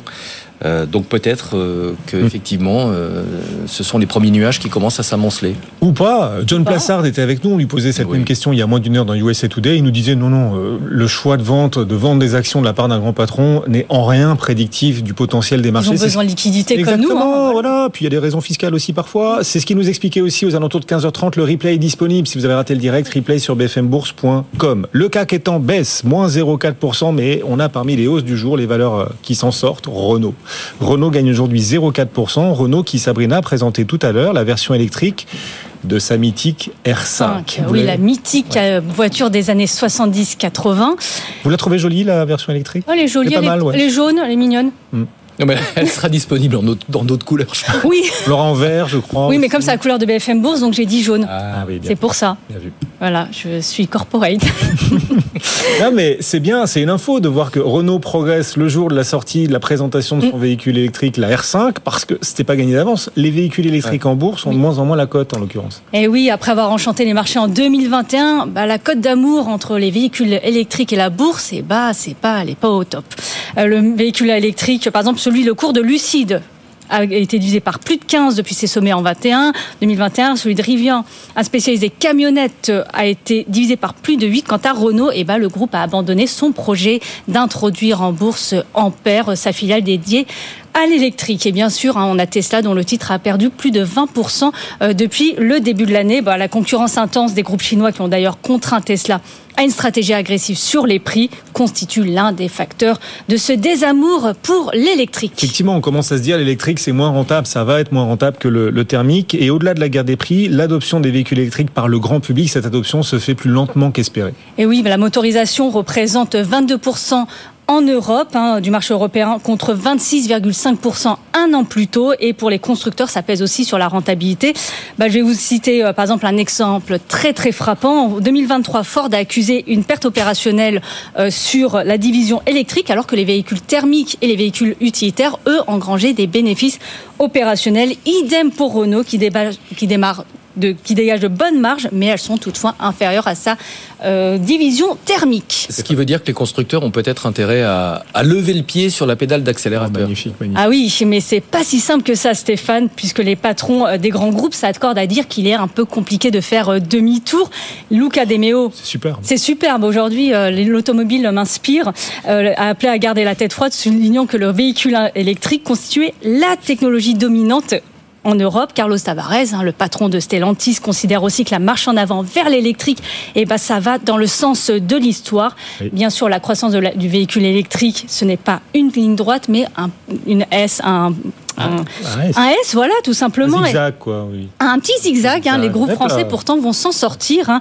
Ils peuvent, euh, ça- par, comme- par exemple, comme Renault qui va s'appuyer sur les nombreux lancements, les 10 lancements euh, prévus pour faire augmenter sa rentabilité. Vous connaissez l'émission En route pour demain sur BFM Business Oui. Spécial R5 ce C'est ça. Effectivement, à ne pas rater, effectivement, bien sûr. Et donc Renault, qui aujourd'hui, dans un marché en baisse, progresse un peu, plus 0,5%, alors que le CAC 40 lui recule de 0,39%. 16h46, on cherche des relais de croissance à venir sur les marchés. Qu'est-ce qui pourrait porter le CAC, les indices vers de nouveaux plus historiques, alors qu'on arrive bientôt au bout des publications d'entreprise ben, Peut-être la macroéconomie. On va en parler, c'est le bullshitomètre. Valentine Hennouz nous rejoint chaque jour. Effectivement, un expert de marché vient déconstruire des idées un peu trop faciles, des idées reçues euh, en bourse. Bonjour Valentine. Bonjour. On est ravis. Bonjour. Ravi de vous retrouver, Valentine Henous pour euh, Amundi. Oui, la macro pourrait prendre le relais des publications d'entreprise pour euh, porter les marchés plus haut vers de nouveaux sommets, d'autant que l'inflation ralentit et pourrait bien continuer de ralentir et finir par rentrer dans les objectifs des banques centrales dans les mois, voire les deux ans à venir. Allez, mais vous, vous n'y croyez pas, vous dites même bullshit Vous foudroyez. Cette idée selon laquelle effectivement l'inflation est en train peu à peu de rentrer dans les objectifs des banques centrales. Elle ralentit quand même l'inflation, Valentine. Oui, alors attention, je vais, je vais, je vais faire une petite précision sur le, sur le bullshit. Oui. On, on y croit, mais ce qu'on dit, c'est que la trajectoire ne va pas être aussi simple que cela. On va pas se fâcher avec Christine Lagarde. hein. Non, non, non, c'est pas l'objectif. De toute façon, cette, cette inflation à 2% à deux ans, c'est Ça fait un peu, possible. vous croyez en Dieu euh, Oui, on sait jamais. Non, mais On se fâche jamais avec les banques centrales. C'est dangereux. Mais, mais l'idée, c'est que cette trajectoire, elle va peut-être pas être aussi facile que ce que l'on anticipe, ce qu'on voit aujourd'hui dans les marchés. Et donc, euh, c'est pas forcément facile. C'est pas forcément facile, d'accord. Personne n'a dit que c'était facile, mais la trajectoire est la bonne. On pourrait citer Jean-Pierre Raffarin éventuellement. La pente est forte, mais la, la- enfin, la route n'est pas droite, mais la pente va dans le bon sens. Bref, c'est pas facile, d'accord. On n'est pas aux 2%. Qu'est-ce qui vous rend méfiante? Euh, Le marché aujourd'hui, à vos yeux, se, se- se- met un bandeau, veut pas voir la réalité en face sur l'inflation. Ça prendra plus de temps que prévu. Ce sera pas en ligne droite, et donc les baisses de taux que le marché espère euh, vraiment fortement, ces baisses de taux n'arriveront pas aussi vite que le marché le price? Ça peut être ça. Mais ça peut être aussi, aujourd'hui, personne n'anticipe euh, euh, un taux euh, terminal en dessous du taux neutre. Personne n'anticipe qu'on revienne dans un scénario déflationniste. Ça, c'est un scénario qui n'est absolument plus Ah oui. évoqué par les marchés. Et cependant, les risques sont toujours présents.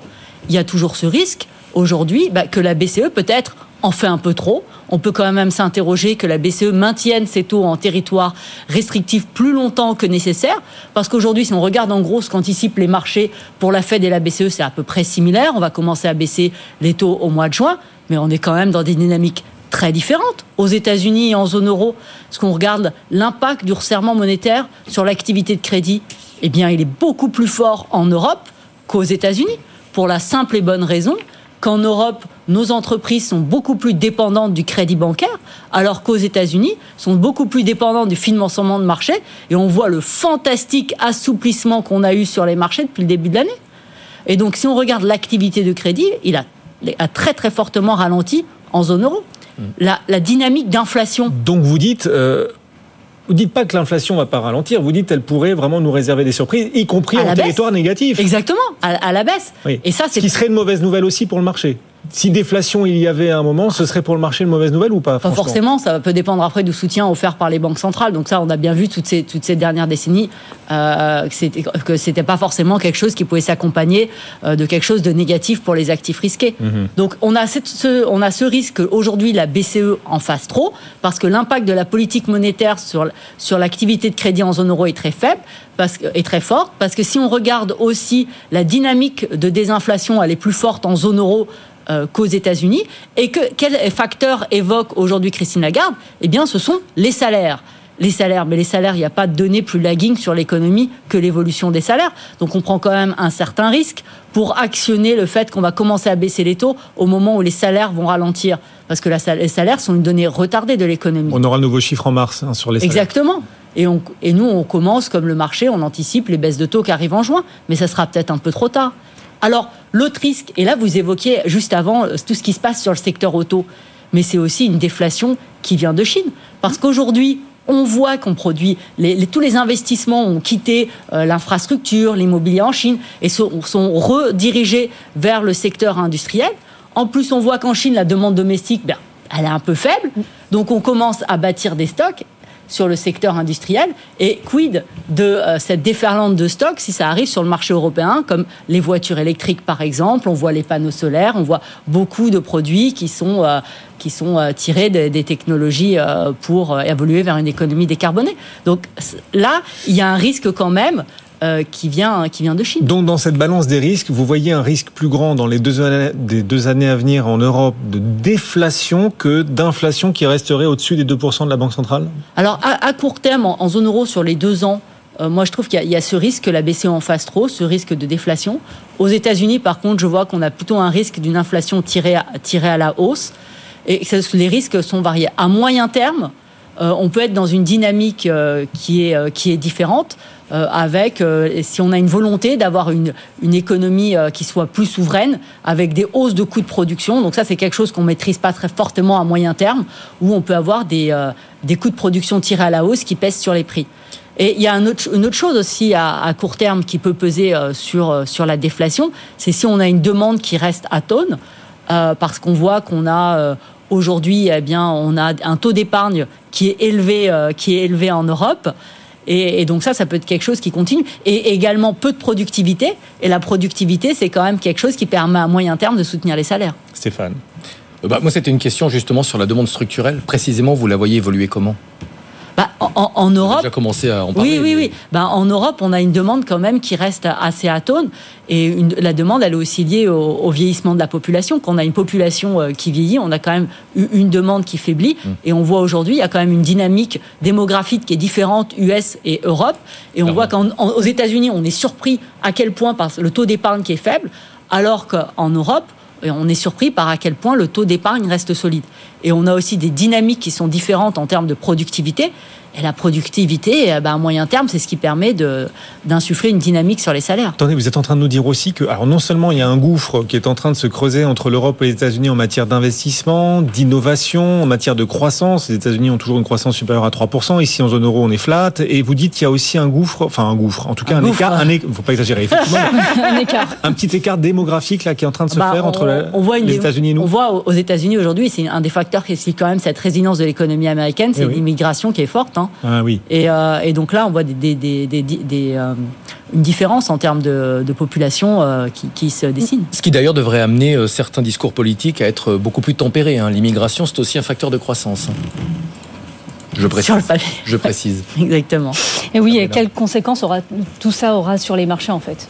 Eh bien, c'est qu'on n'a pas fini. Votre pessimisme là sur bah l'inflation, vous dites soit il restera trop.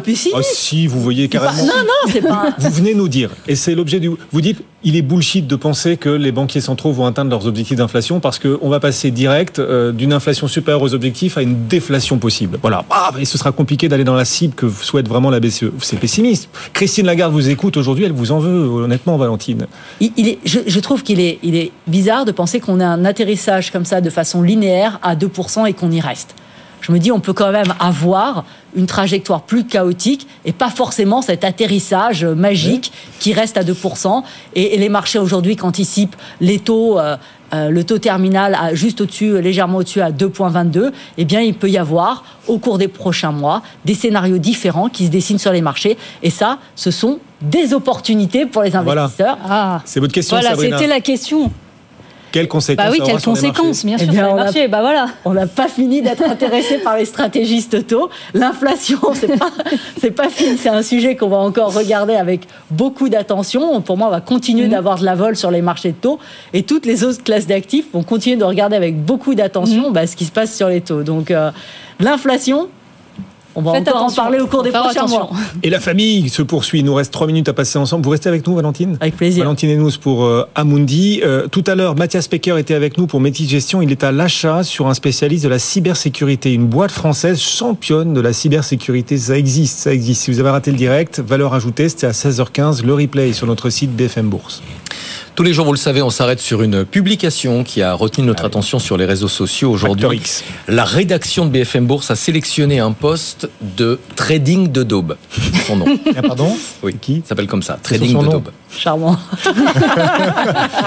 Charmant. Bonjour Trading de Daube. Et si les indices effectivement progressaient non pas sur une seule jambe grâce à l'IA et à la tech, mais grâce à plein de secteurs différents? Et si les records étaient portés par l'ensemble de la cote Oui, il nous dit le S&P équipondéré est proche de ses niveaux historiques, c'est-à-dire qu'il est pratiquement revenu au niveau de janvier 2022, avec pour commentaire 499 bulles à venir. Alors avant de donner la parole à Sabrina, petit mot d'explication si vous ne connaissez pas cet indice, le S&P euh, équipondéré, son nom en anglais Equal Weight, il est composé des mêmes valeurs que le S&P euh, classique, mais avec une pondération différente qui est censée corriger le poids excessif ou en tout cas important euh, des valeurs de la tech américaine. Et ça veut dire quoi concrètement? Ça veut dire en fait que la bonne tenue des marchés actions, elle n'est pas liée uniquement à la bonne performance des valeurs de la tech américaine. Oui, même en France, hein, on le voit sur le CAC, hein, euh, la performance, euh, les records qui sont qui ont tombé, qui sont tombés là toute cette semaine, bah, c'est lié à d'excellents résultats d'entreprise. On l'a vu avec Air Liquide, notre Air Liquide qui a gagné 8% après sa publication. Je crois que c'est la plus forte hausse depuis 2009-2010. C'est-à-dire qu'on n'arrête pas de dire ah c'est grâce au luxe ou grâce Ah à la non. tech. Non, les autres secteurs aussi Il y a progressent. Aussi. hein, euh, On a euh, Renault et euh, aussi Stellantis qui ont gagné euh, 6,5 et 5,7 après leur publication. Donc en fait, tout ce mouvement ne se fait pas sur une seule jambe, mais sur c'est plutôt un mouvement sain qui se fait sur plusieurs secteurs. Le S&P 500 équipondéré, donc corrigé de la capital- Mm. du surcroît de capitalisation de la tech, par exemple, ce S&P 500 équipondéré est lui aussi proche des plus hauts historiques. Ça veut dire qu'il n'y a pas que la tech, Valentine, qui performe en ce moment. Non, Il y a d'autres non, secteurs sur des plus hauts. C'est une bonne nouvelle, a priori. Exactement. Non, non, c'est une vraie bonne nouvelle. hein. Mais ça, ça reflète aussi euh, ce, ce mouvement sur les, sur les banques centrales, que les banques centrales vont baisser leurs taux, qu'on va pouvoir échapper à ce scénario de récession. Et là, c'est le scénario de scénario Ça de croissance peu, positive et, et positive pour toutes les Mm. valeurs euh, de la cote. Allez, on termine avec le chiffre du jour. 1 milliard 160 millions d'euros. C'est le montant qui a été déboursé par Iliad et par la holding personnelle de Xavier Niel, le patron d'Iliad, pour prendre une participation de 19,8% dans le groupe suédois Télé2. Ou le gourmand. C'est un Ou le opérateur gourmand. télécom présent en Suède, mais aussi dans les, les pays baltes. Et la question derrière tout ça, c'est celle de la consolidation du marché européen des télécoms. Bah oui, de toute façon, ce mouvement doit être euh, aussi à l'œuvre hein, parce qu'il y a quand même des investissements massifs à faire hein, sur la 5G, renouveler euh, bah, les infrastructures et ça, ça nécessite énormément euh, de moyens. Alors pour ce faire, vaut mieux être L'union fait la force et c'est le cas aussi. Par exemple, on a en Espagne, on a euh, Orange avec Massmobile, hein, qui a, donc c'était euh, une, euh, une fusion qui avait été annoncée en juillet 2022 et là, ça, la Commission européenne a donné son feu vert. Voilà, et en fait, ça correspond vraiment à un besoin d'investissement Mm. parce que euh, tu parlais de la 5G. Euh, le commun des mortels voit 5G sur son téléphone. Enfin, pas tant que ça parce que ça marche pas vraiment la 5G en France. On a à peu près 10 millions de cartes SIM 5G, c'est-à-dire 12 à 13 du marché. Donc pour l'instant, on peut dire que c'est un quasi flop la 5G. En réalité, la vraie 5G, elle va arriver. Elle a un nom un petit peu technique, c'est la 5G SA, celle qui Oh. promet vraiment des améliorations par rapport à la 4G. Parce que ce qu'on a mis en place, que les opérateurs ont mis en place rapidement, c'est une 5G qui est basée sur les réseaux 4G, c'est-à-dire avec des investissements qui étaient relativement limités. Mm. Et là, vraiment, pour passer à l'étage d'après, il va falloir investir Massivement, beaucoup plus, oui. massivement. Et c'est la raison pour laquelle la Commission européenne, qui voit les chiffres comme tout le monde, veut leur donner les moyens d'investir et de rattraper un petit peu le retard technologique. Effectivement, les télécoms, peut-être à l'aube d'une concentration. On va voir ça en Il tout nous cas. annonce la prochaine bulle, j'adore. C'est la famille. Stéphane Pedrazzi, éditorialiste BFM Business. À demain, Stéphane. Euh, demain, ce sera Julie. Ce sera Julie, On Julie Cohen. Oui, c'est une grande famille. Voilà. Voilà, ça se diversifie. alterne. Papa, maman, les enfants. Oh, les cousins, les cousines, Sabrina, vous ne serez pas là demain non plus. non plus. Bon, ben voilà. Je serai avec Stéphane. Ouais. Oui, je suis, je suis là, moi. toujours, hein. Voilà notre pilier. Sabrina Salgui, les équipes BFM Bourse et ses nombreux articles encore disponibles, dont cet article consacré à, à Renault. justement. À Renault. Effectivement, il est disponible. Renault qui surperforme le reste du marché aujourd'hui. Valentine, vous accompagnez, vous nous accompagnez. Dans un instant à nouveau, le club. On va mesurer le potentiel global des marchés pour euh, la suite. Valentine Enos pour Amundi nous accompagne jusqu'à la clôture à 17h35, ainsi que Amandine Gérard pour la financière de l'Arc. Ce sera, oui, le match à suivre après la pause. À tout de suite.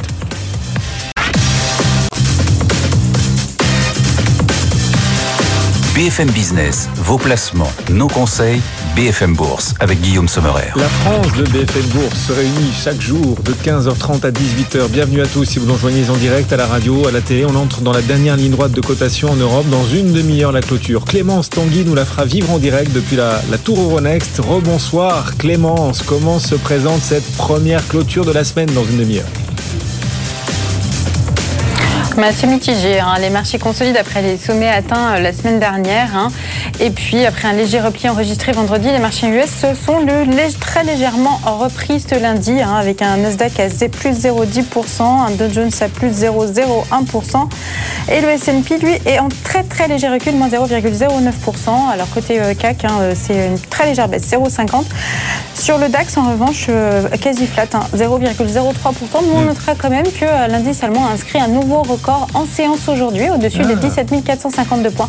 Les marchés boursiers aussi, donc, autour de leur record, en attendant la publication de l'indicateurs macro décisifs qui pourrait servir de relais de croissance pour bientôt, notamment l'indice PCE pour euh, janvier aux États-Unis et puis l'inflation en zone euro vendredi ou encore l'estimation de la croissance américaine pour le T3 2024.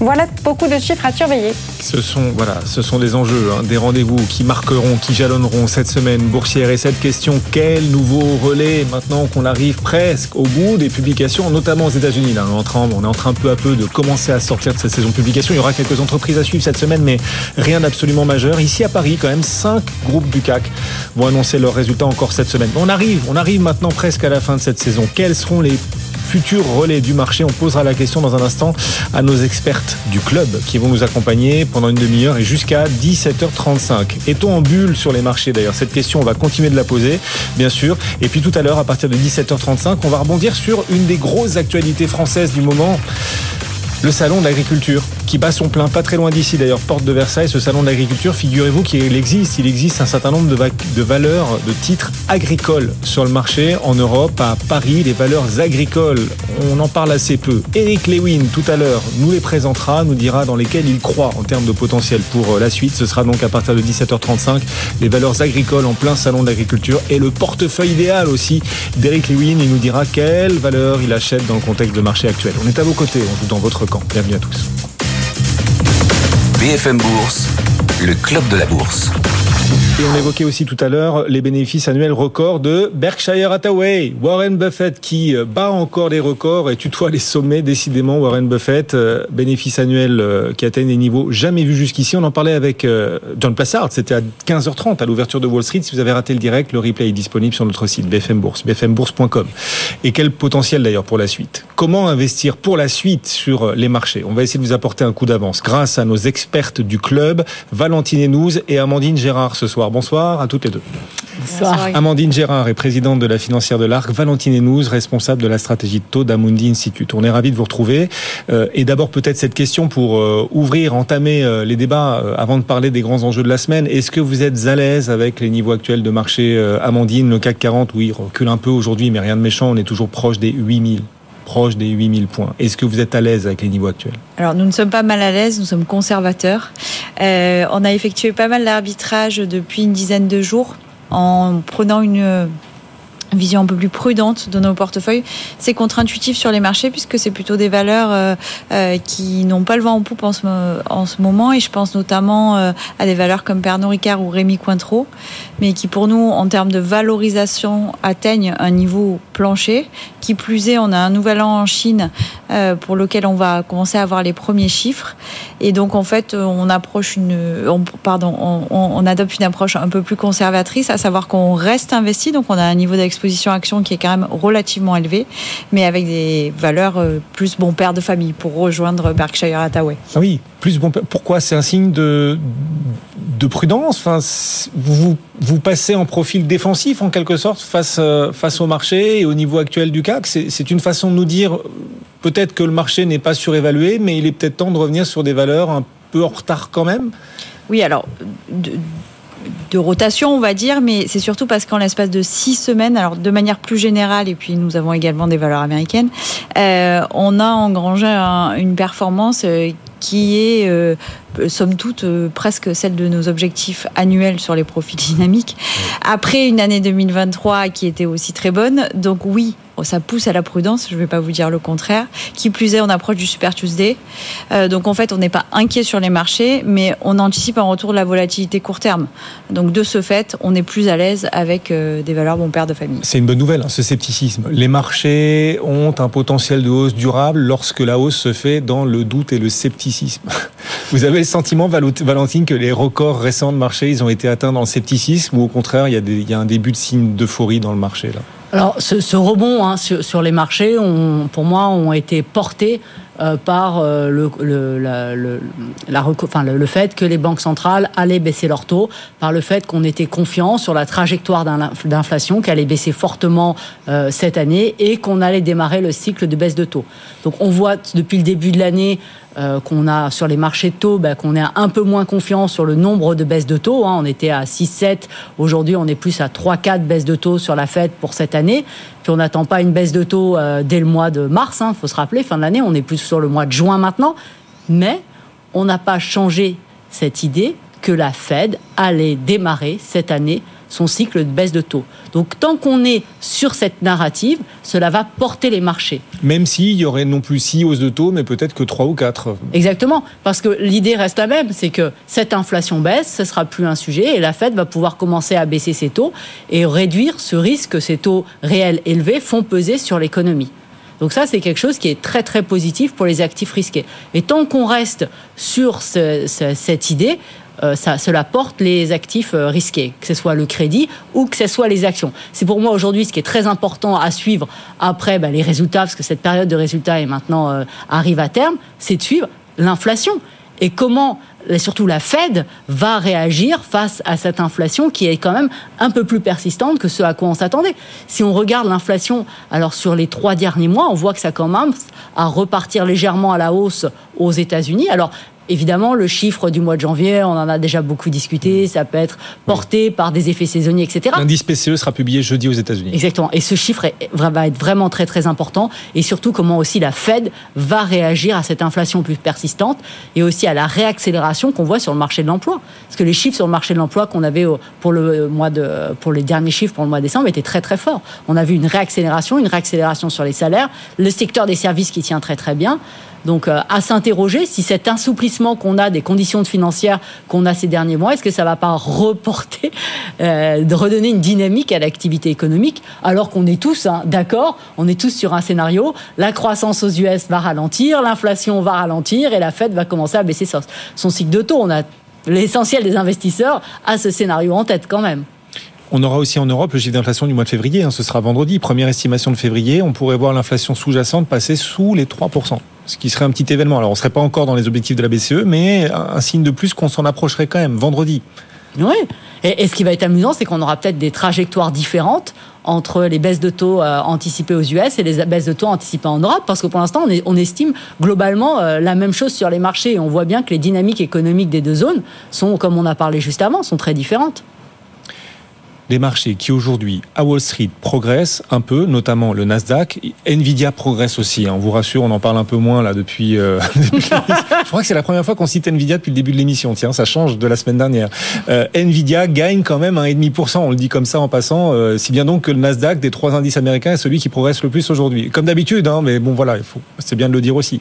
Euh, le S&P 500 lui est stable. Et en Europe, ben, on profite pas de la hausse de Wall Street euh, aujourd'hui. Est-ce que vous, vous est-ce qu'il faut persister à penser que la hausse des marchés, les records tiennent sur une jambe, à savoir euh, un secteur euh, à Paris, c'est le luxe, et un secteur aux États-Unis, c'est la tech. Ou au contraire, quand même, la grande leçon de cette saison de publication, c'est que la hausse des marchés est beaucoup plus équilibrée qu'elle ne l'était il y a six mois, parce qu'on a vu des Air Liquide, parce qu'on a vu des, voilà, des Stellantis briller aussi à l'occasion de la publication. Est-ce que vous sentez effectivement que la hausse des marchés devient de plus en plus équilibrée et donc peut-être euh, plus saine, entre guillemets, Amandine? Oui, elle est plus harmonisée ou plus harmonieuse. Les deux fonctionnent.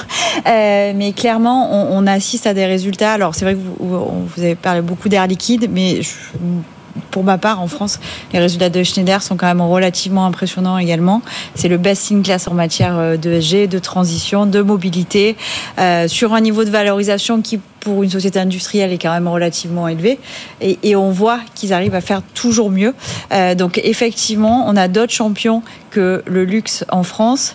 Et ce qui pourrait soutenir les indices, c'est justement, dans le cas du S&P 500, toutes les valeurs qui sont en dessous de la tech qui ont également des bonnes publications, mais qui aujourd'hui ne sont pas forcément saluées. Donc en fait, les niveaux de valorisation historiques de ces valeurs-là sont sous leur moyenne puisque le marché est clairement tiré aujourd'hui, comme le, on le sait, par les Magnificent Seven. Mhm. Donc oui, effectivement, tout ça, ça, ça aide à porter encore un peu plus haut euh, les indices.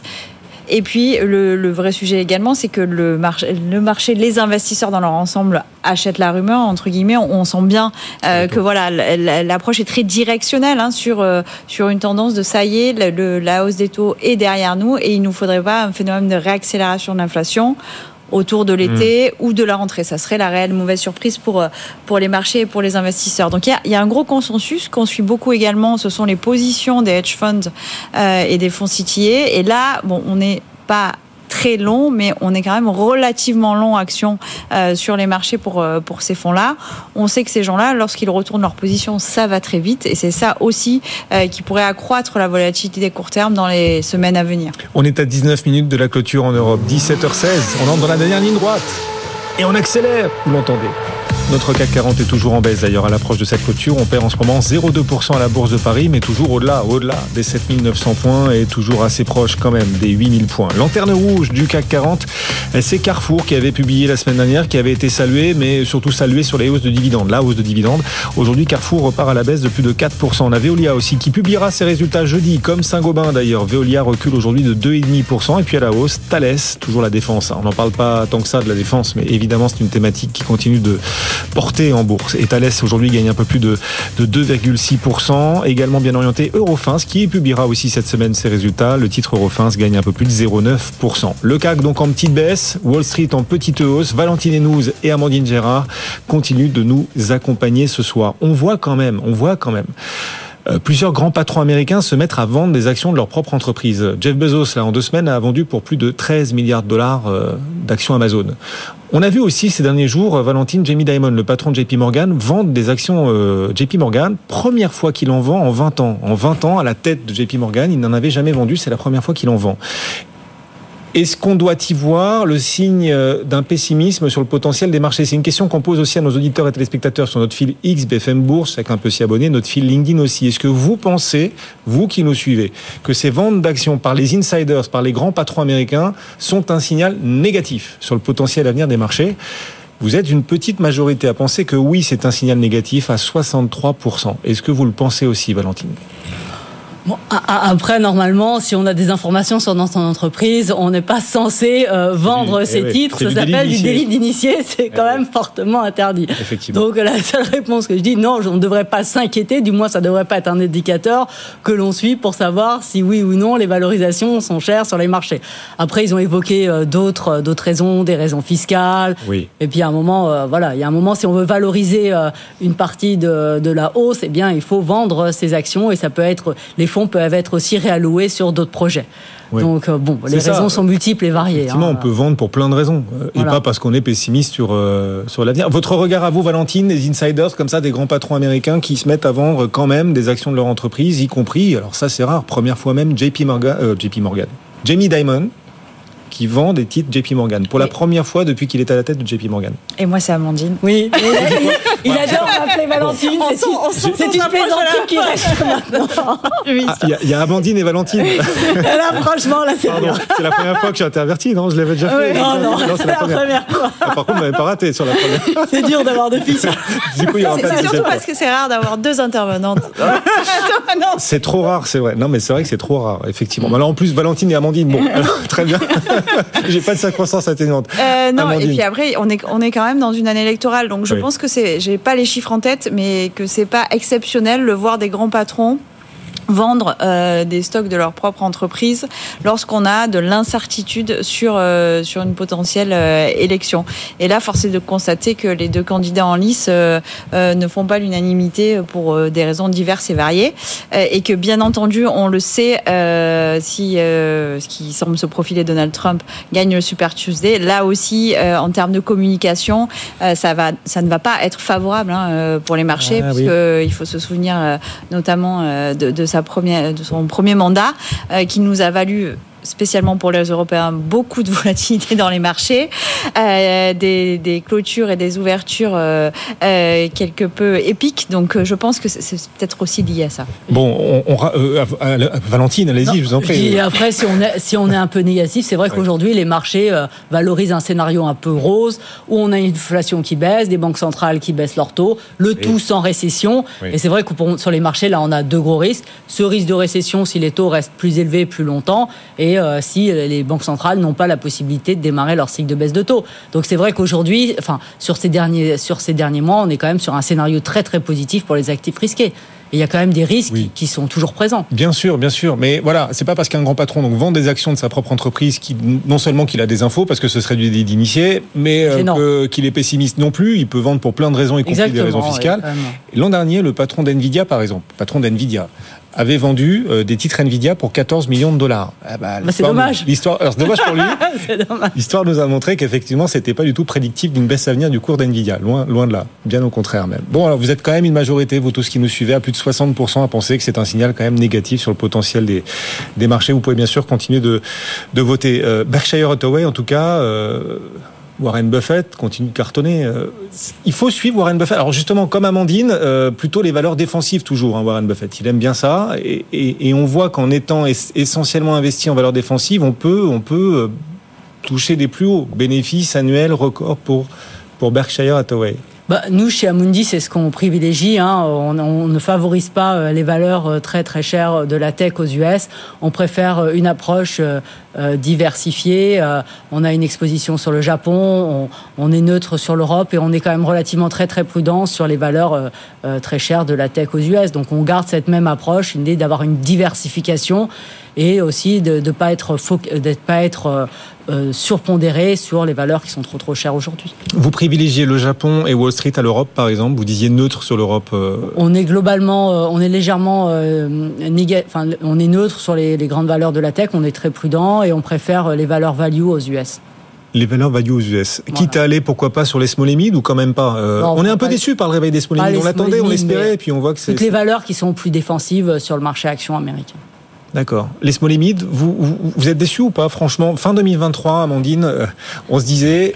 euh, Ça y est, c'est le réveil enfin des mid après 50 sous-performances. Et puis là, on voit à l'occasion des publications de résultats que non, non, elles elles n'ont finalement pas rattrapé euh, beaucoup de leur retard. Enfin, elles ont à peine, s'étaient réveillées fin 2023, puis depuis, on est un peu déçus. Comment est-ce qu'on l'explique? Et est-ce que du coup, c'était, bah, c'était un pchit, quoi, un nouveau pétard mouillé sur les petites et moyennes valeurs? Alors sur ce sujet, US et Europe sont en ligne, c'est-à-dire qu'on a une sous-performance manifeste des deux côtés de l'Atlantique. Euh, non, il est clair qu'il y a un vrai sujet de manière générale sur l'animation, quelque part, hein, euh, des actifs listés small et mid cap, euh, particulièrement en, Europe. Les résultats ont été effectivement très bons. Je pense notamment à Ipsos qui a publié très bons résultats.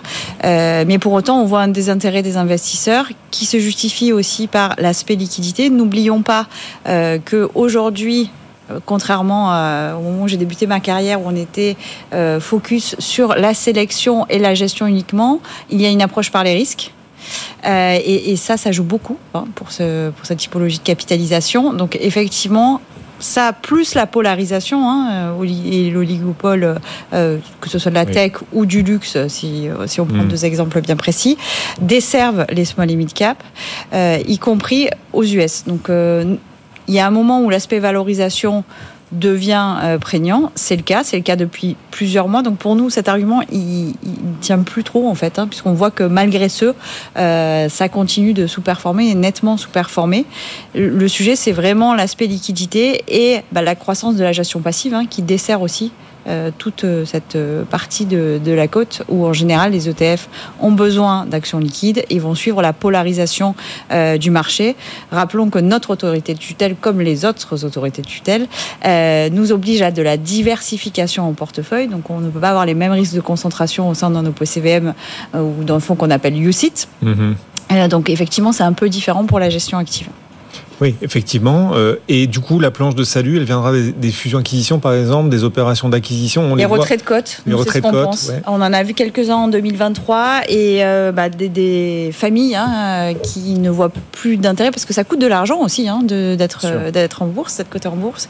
On a un vrai sujet aussi dans les fonds de, de private equity euh, sur la fameuse courbe J. donc on l'a vu notamment en fin d'année dernière avec des rumeurs de CVC qui potentiellement rachèteraient le le, concurrent de Worldline en Italie, Nexi, qu'ils ont mhm. eux-mêmes introduit. Donc, est-ce qu'il ne faut pas pour ces fonds-là aussi des boîtes matures qui génèrent du cash pendant que bah, on a un petit retard, euh, que ce soit des, des fintech euh, ou autres stars euh, du secteur, avec un coût du financement qui est plus élevé? donc ça, ça peut servir la cote, mais malheureusement, il faut le rappeler, hein, c'est très important à l'activité économique, l'animation des petites et moyennes capitalisations, et, et Euronext est très actif là-dessus. Et est de constater qu'avec le non-coté aujourd'hui, ben, ça dessert euh, cette partie-là de la côte. On est à 10 minutes de la clôture, 17h25. Vous êtes bien dans BFM Bourse en direct. Clémence Tanguy nous, nous appelle depuis la salle de contrôle du CAC 40. La Tour Euronext, Clémence, donc à 10 minutes, 17h26 en direct. Quelle euh, tendance sur le marché parisien et en Europe ce soir? Eh ben, pas de grande tendance aujourd'hui. Hein. Les marchés ont été plutôt flat, euh, plutôt orientés à la baisse, hein, avec un CAC qui a 0,46%, 7929 points, et un DAX euh, qui a 0,04%, 17 426 points. C'est donc une respiration du marché hein, après les hausses records de la semaine dernière et avant la publication d'indicateurs macro de premier plan, notamment l'inflation en zone euro vendredi. Sur le marché parisien, quelques valeurs euh, se distinguent tout de même. Thales, plus 2,58%. Le secteur de la défense profite évidemment de la situation macroéconomique qui est toujours tendue. Eurofin Scientifique, plus 1%, qui affiche un prix attractif, hein, ce qui constitue un point d'entrée intéressant pour euh, des investisseurs. Et puis on a Renault, plus 0,55%, qui progresse après avoir présenté sa R5 électrique. Effectivement, et c'est vrai que l'électrique euh, en bourse a moins la cote, les véhicules électriques, depuis maintenant euh, quelques semaines. Bon, eh bien, Renault présente aujourd'hui sa R5, ça n'empêche pas le titre de progresser. On peut aussi le présenter un peu comme ça, voilà, dans un marché en baisse. Renault aujourd'hui surperforme et gagne effectivement 0,5%. Clémence, on vous retrouve dans un instant. Vous nous ferez vivre cette clôture du marché parisien et des marchés européens en direct sur BFM Business. 17h27, on entre dans la data room.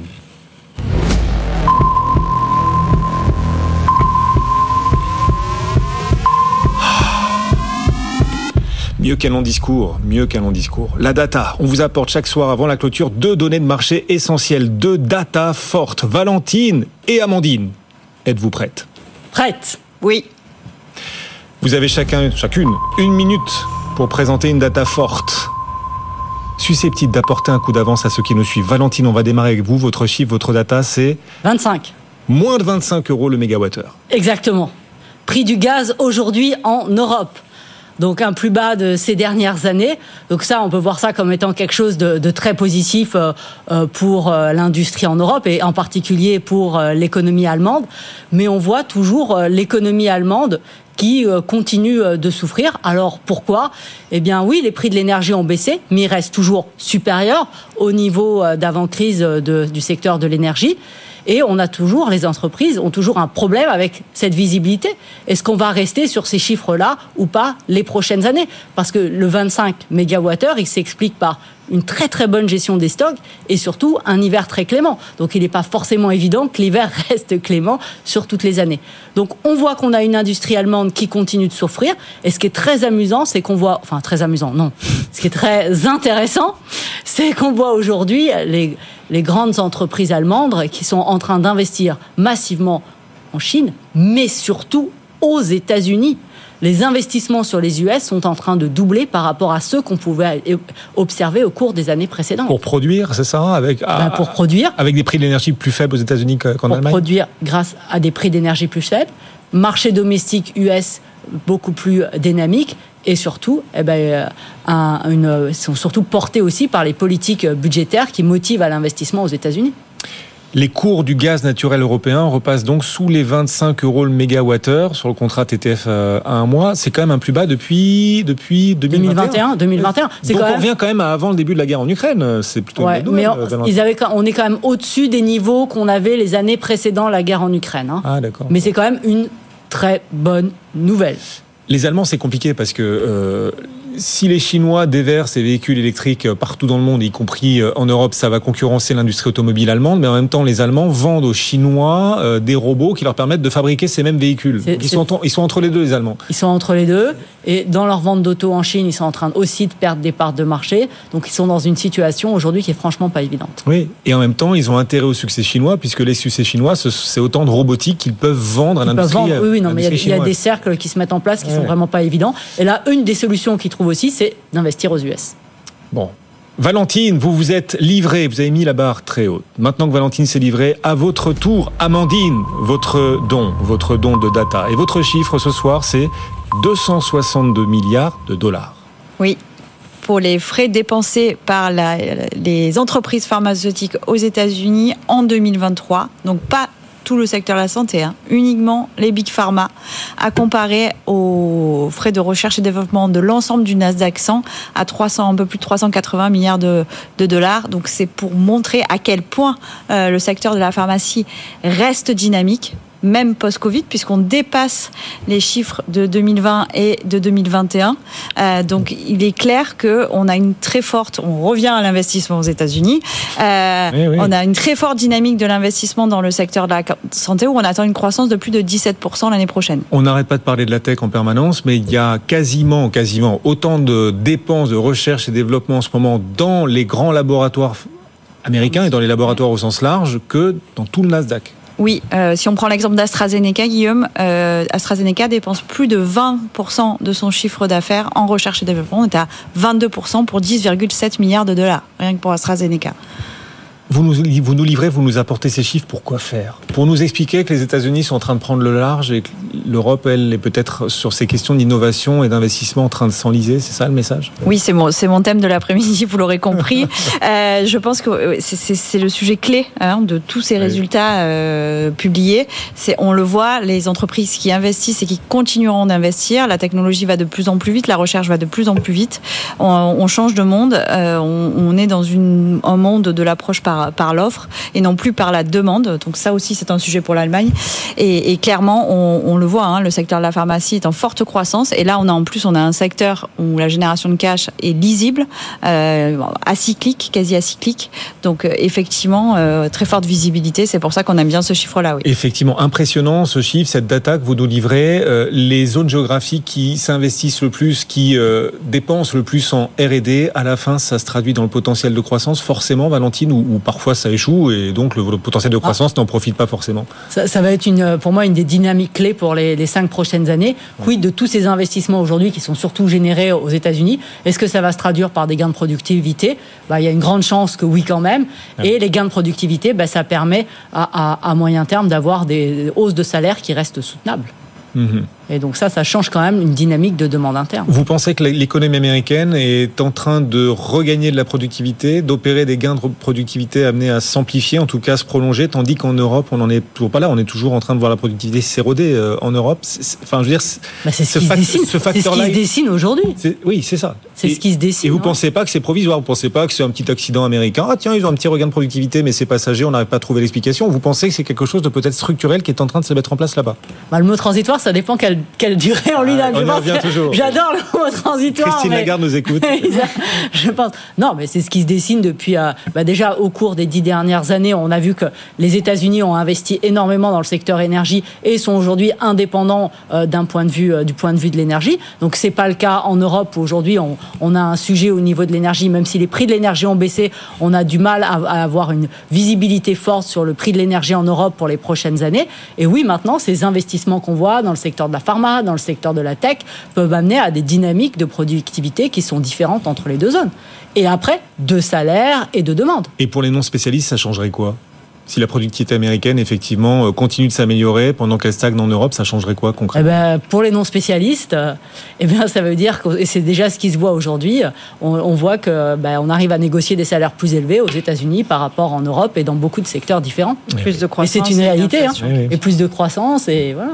Et ça, c'est une réalité aujourd'hui. Mmh. Et c'est aussi pour ça qu'on a des tarifs dans le tourisme qui, euh, dans un certain nombre de zones du monde, augmentent. Puis les Français se disent, oh là là, c'est de plus en plus cher. Ben, Exactement. Et après, la devise, impact sur la devise, etc. C'est notre pouvoir euh, relatif d'achat qui s'affaiblit. Et on aura beaucoup de touristes américains oui, parce que c'est pas cher l'Europe. ben voilà. C'est beau et en plus c'est de moins en moins cher. c'est ce qui se passe aujourd'hui au Japon. Hein, il y a ouais. beaucoup de touristes. Ouais, sans effet de devise, sans effet de change. Non, c'est le pouvoir d'achat là. Merci à toutes les deux de nous avoir accompagnés, nos coéquipières du club ce soir. Merci. Amandine Gérard, la présidente de la financière de l'art, qui nous a accompagnés tout au long de l'après-midi. Merci Amandine. Valentine et nous également. Vous étiez avec nous pour le bullshit tout à l'heure. Valentine et nous pour Amandine Institut. Bonne soirée à toutes les deux. Dans un instant, la clôture en direct. On sera avec. Euh, Clémence Tanguy, Clémence Tanguy qui nous accompagnera et qui nous appellera à la Tour Euronext. A tout de suite sur BFM Business. BFM Business, BFM Bourse. La clôture à Euronext. Clémence Tanguy est avec nous depuis la salle de contrôle du CAC 40. Bonsoir Clémence. Comment termine-t-on cette première séance de la semaine en Europe? Eh bien, on finit la séance en baisse, 0,46% à 7929 points pour le CAC 40. Alors évidemment, les 8000 points restent l'objectif. Hein, ils sont dans toutes les têtes. Un objectif qui pourrait bien être atteint dans les jours à venir, puisque les marchés boursiers aussi autour de leur record en attendant la publication d'indicateurs macro qui pourraient bien être décisifs hein, cette semaine et pourraient servir de relais de croissance. On aura notamment l'inflation en zone euro, du US, mais aussi l'estimation de la croissance US pour le T4 2023. Les marchés sont focalisés sur l'évolution de l'inflation et les décisions des banques centrales et retiennent leur souffle évidemment avant ces publications. On respire un petit peu donc sur les marchés, on prend, on reprend son souffle avant ces publications. Alors dans ce contexte, quelques valeurs se démarquent. On a notamment Thales, secteur de la défense, qui profite de la situation macroéconomique, Eurofin Scientifique, hein, qui a un prix assez attractif, qui constitue un point d'entrée intéressant, et puis Renault, bien sûr, Renault qui progresse après avoir présenté sa R5 électrique. Voilà pour les trois plus belles progressions du CAC aujourd'hui. Rappelons aussi que la saison des résultats continue. Hein même si elle touche à sa fin, on attend encore pour cette semaine des résultats de grandes sociétés comme Bouygues, Edenred, Veolia, Saint-Gobain, Worldline, Valeo, FH, Air France KLM ou encore Valorec. Mmh. Des publications qui pourraient soutenir les cours si les résultats étaient à la hauteur des attentes des investisseurs. On suivra donc ça attentivement dans les jours à venir. Effectivement, la semaine sera encore riche sur les publications. Clémence qui nous accompagne, qu'on retrouvera dans Good Evening Business dès 17h. Et nous, tout de suite, on va refaire la séance, vous apporter des idées de pépites avec nos professionnels, nos experts qui nous accompagnent effectivement pour encore une grosse vingtaine de minutes. J'allais oublier Romain, Romain Dobry, puis Bourse Direct. Bonsoir Romain, avec nous, il apparaît, il surgit et il fait bien euh, cette clôture, la première de la semaine. Après les records de la fin de semaine dernière, on repart un peu à la baisse ce soir. Quel potentiel pour la suite techniquement, Romain, sur le CAC? Une, petite consolidation, on voit que le, volume est faible aujourd'hui, euh, un peu de prise de bénéfices après des records. On a touché une cible majeure sur l'indice CAC 40 cash, c'est 7940 points. Il va falloir digérer ce niveau. On n'a aucun signal de retournement à court terme, mais un mouvement de consolidation qui pourrait euh, aller chercher une quarantaine de points supplémentaires ne serait pas anormal compte tenu du parcours qu'on vient de connaître pour, euh, bien, pourquoi pas poursuivre. Et puis on a de gros rendez-vous avec l'inflation, notamment cette semaine. Ah oui, effectivement, l'indice PCE américain jeudi, l'inflation zone euro de février vendredi. Romain, vous nous accompagnez également jusqu'à 18h. On est ensemble à vos côtés à la radio, à la télé et aussi en direct là pour cette dernière demi-heure sur les réseaux sociaux, le fil X BFM Bourse, le fil LinkedIn BFM Bourse également. Chacun peut s'y abonner, vous le savez. BFM Bourse, on refait la séance. Grâce ce soir à Eric Lewin, rédacteur en chef de publications Agora. Bonsoir Eric. Bonsoir mon cher Guillaume. Bienvenue. On va parler des marchés, des 8000 points, plus très loin sur le CAC 40, mais vous vouliez d'abord, d'abord Eric, pousser un coup de gueule. Ouais, sur ces options qui ont été créées par Euronext, euh, ce qu'on appelle les options quotidiennes euh, sur le CAC 40, ça veut dire quoi? Ça veut dire que vous pariez le matin sur la hausse ou la baisse du CAC 40 et puis les options sont débouclées dans la, dans la journée. C'est tout, nou tout, nouveau ça. Hein. C'est tout nouveau. C'est pour les institutionnels. C'est pour les particuliers aussi. Ah, pour les particuliers aussi. Pour les particuliers. Et je trouve ça euh, totalement scandaleux qu'on fasse ce genre de produit parce qu'on critique beaucoup les, les, particuliers en disant ouais ils ont pas allé sur des ETF, ils ont pas allé sur le Bitcoin, ils ont pas allé sur l'Ethereum, mais on fait des produits qui sont quand même ultra ultra spéculatifs. Déjà quand vous êtes un professionnel, c'est compliqué d'avoir une tendance à un mois, mais franchement une tendance à une journée, si vous voulez vous ruiner Guillaume, vous mettez de l'argent dessus, mettez mettez 100 000 euros sur des options au jour le jour, tradez tous les jours et vous serez très vite ruiné. Et moi je veux bien faire un débat avec avec la personne qui en faisant du spiel en permanence toute la journée est gagnant sur 10 ans. Il sera peut-être gagnant une fois, deux fois et la troisième fois il perdra beaucoup d'argent.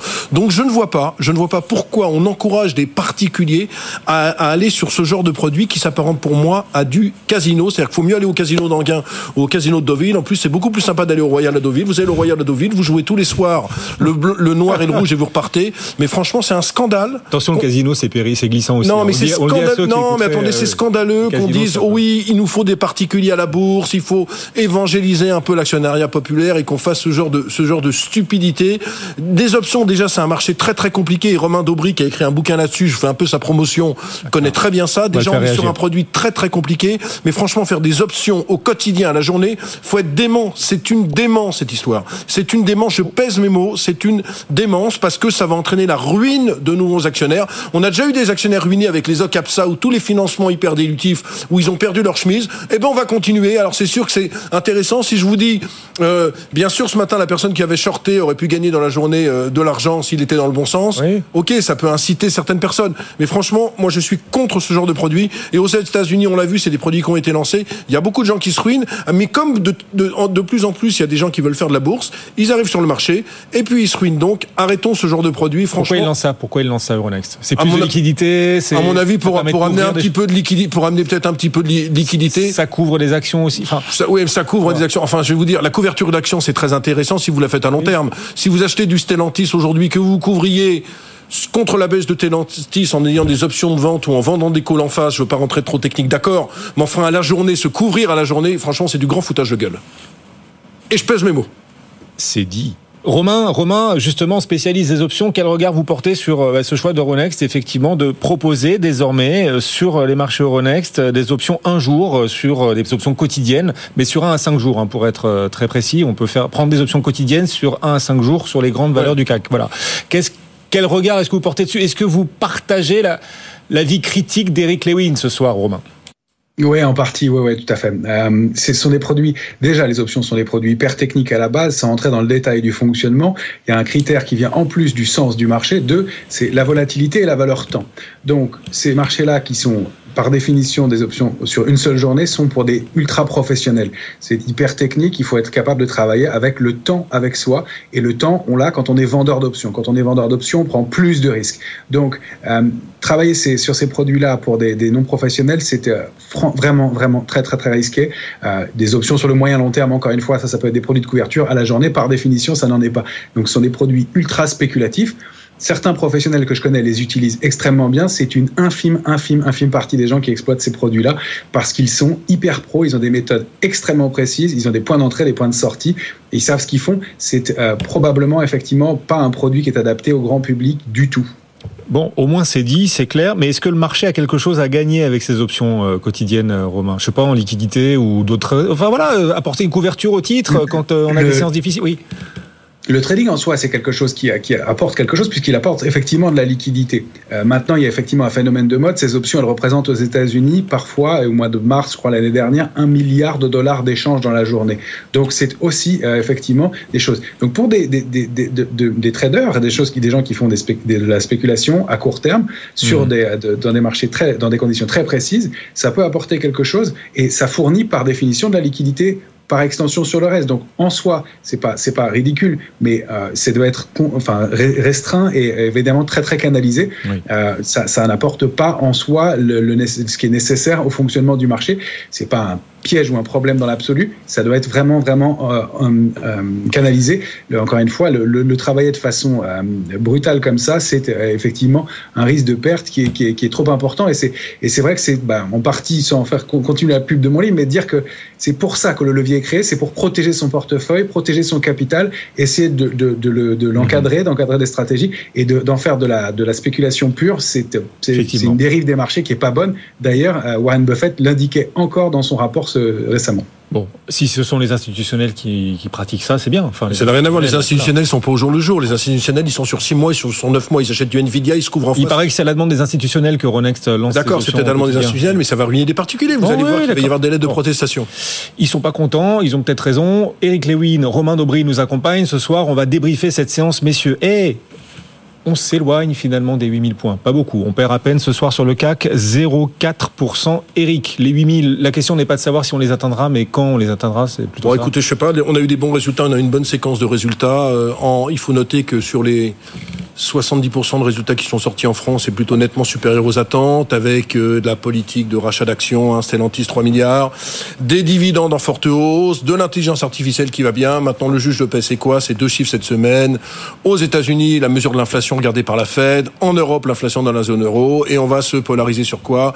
BCE, Fed, baisse des taux, pas baisse des taux. Donc je pense Ah oui. qu'au fur et à mesure des déclarations des uns et des autres, on pourrait aller voir ou non les, les 8000 points. Moi, j'ai le sentiment qu'on a peut-être besoin de souffler un petit peu sur le marché sans qu'on ait une forte baisse, même si on perd 100, 150 points. Je sens serein, je sens serein. Il y a rien, ouais, il y a rien, il y a pour l'instant rien de dramatique. Effectivement, pour- alors à l'occasion des publications, on voit que les- les- la valorisation des marchés en Europe, c'est pas spécialement entendu parce que les publications étaient au rendez-vous. C'est-à-dire que là, on a touché des records, les marchés ont monté en quasi ligne droite sur des publications favorables. C'est la bonne nouvelle. Pendant 10 ans, on a progressé grâce aux liquidités des banques centrales. Ça, on peut Non, mais là, on, peut a des bonnes dire. Non, ce qu'on se rend compte, c'est que les entreprises ont fait des bonnes économies de coûts. Et surtout, ce qui est très intéressant quand même, c'est qu'on a un phénomène qu'on voit beaucoup aux États-Unis, c'est-à-dire forte augmentation des dividendes et surtout forte politique de rachat d'actions. Et comme en plus, les grandes entreprises du CAC 40 sont à 75% hors d'Europe, et donc, on n'a pas cette problématique de ralentissement de la zone euro, etc., etc., récession, puisqu'ils sont présents, notamment États-Unis, Chine. Je vais pas faire un laïus là-dessus. Donc, finalement, oui, bonne publication des résultats. Sur les SMO, on n'a pas encore commencé. Ça sera sans doute au cours du mois. Et juste parce qu'on devait en parler, il y a quand même là un écart de performance entre CAC 40 et CAC Small. Le CAC 40 fait plus 5, le CAC Small est quasiment à zéro, tout simplement parce qu'on a encore ce fichu problème de liquidité. Effectivement, cinq publications cette semaine sur le CAC. On n'est pas encore au bout du bout des publications. On en a quelques-unes à suivre, notamment Bouygues, Veolia, Saint-Gobain, Edenred, Eurofins. Pour laquelle, sur laquelle êtes-vous le plus positif, optimiste? Sur laquelle est-ce que vous êtes le plus bullish parmi ces cinq Non, publications? moi, moi c'est pas une histoire de bullish, c'est que je me demande s'il faut pas revenir sur Eurofins Scientifique, qui a perdu 13% en l'espace d'un an, qui a été divisé par deux par rapport à son plus haut historique. Alors on a vu, il y a, il y a moins de ventes Covid.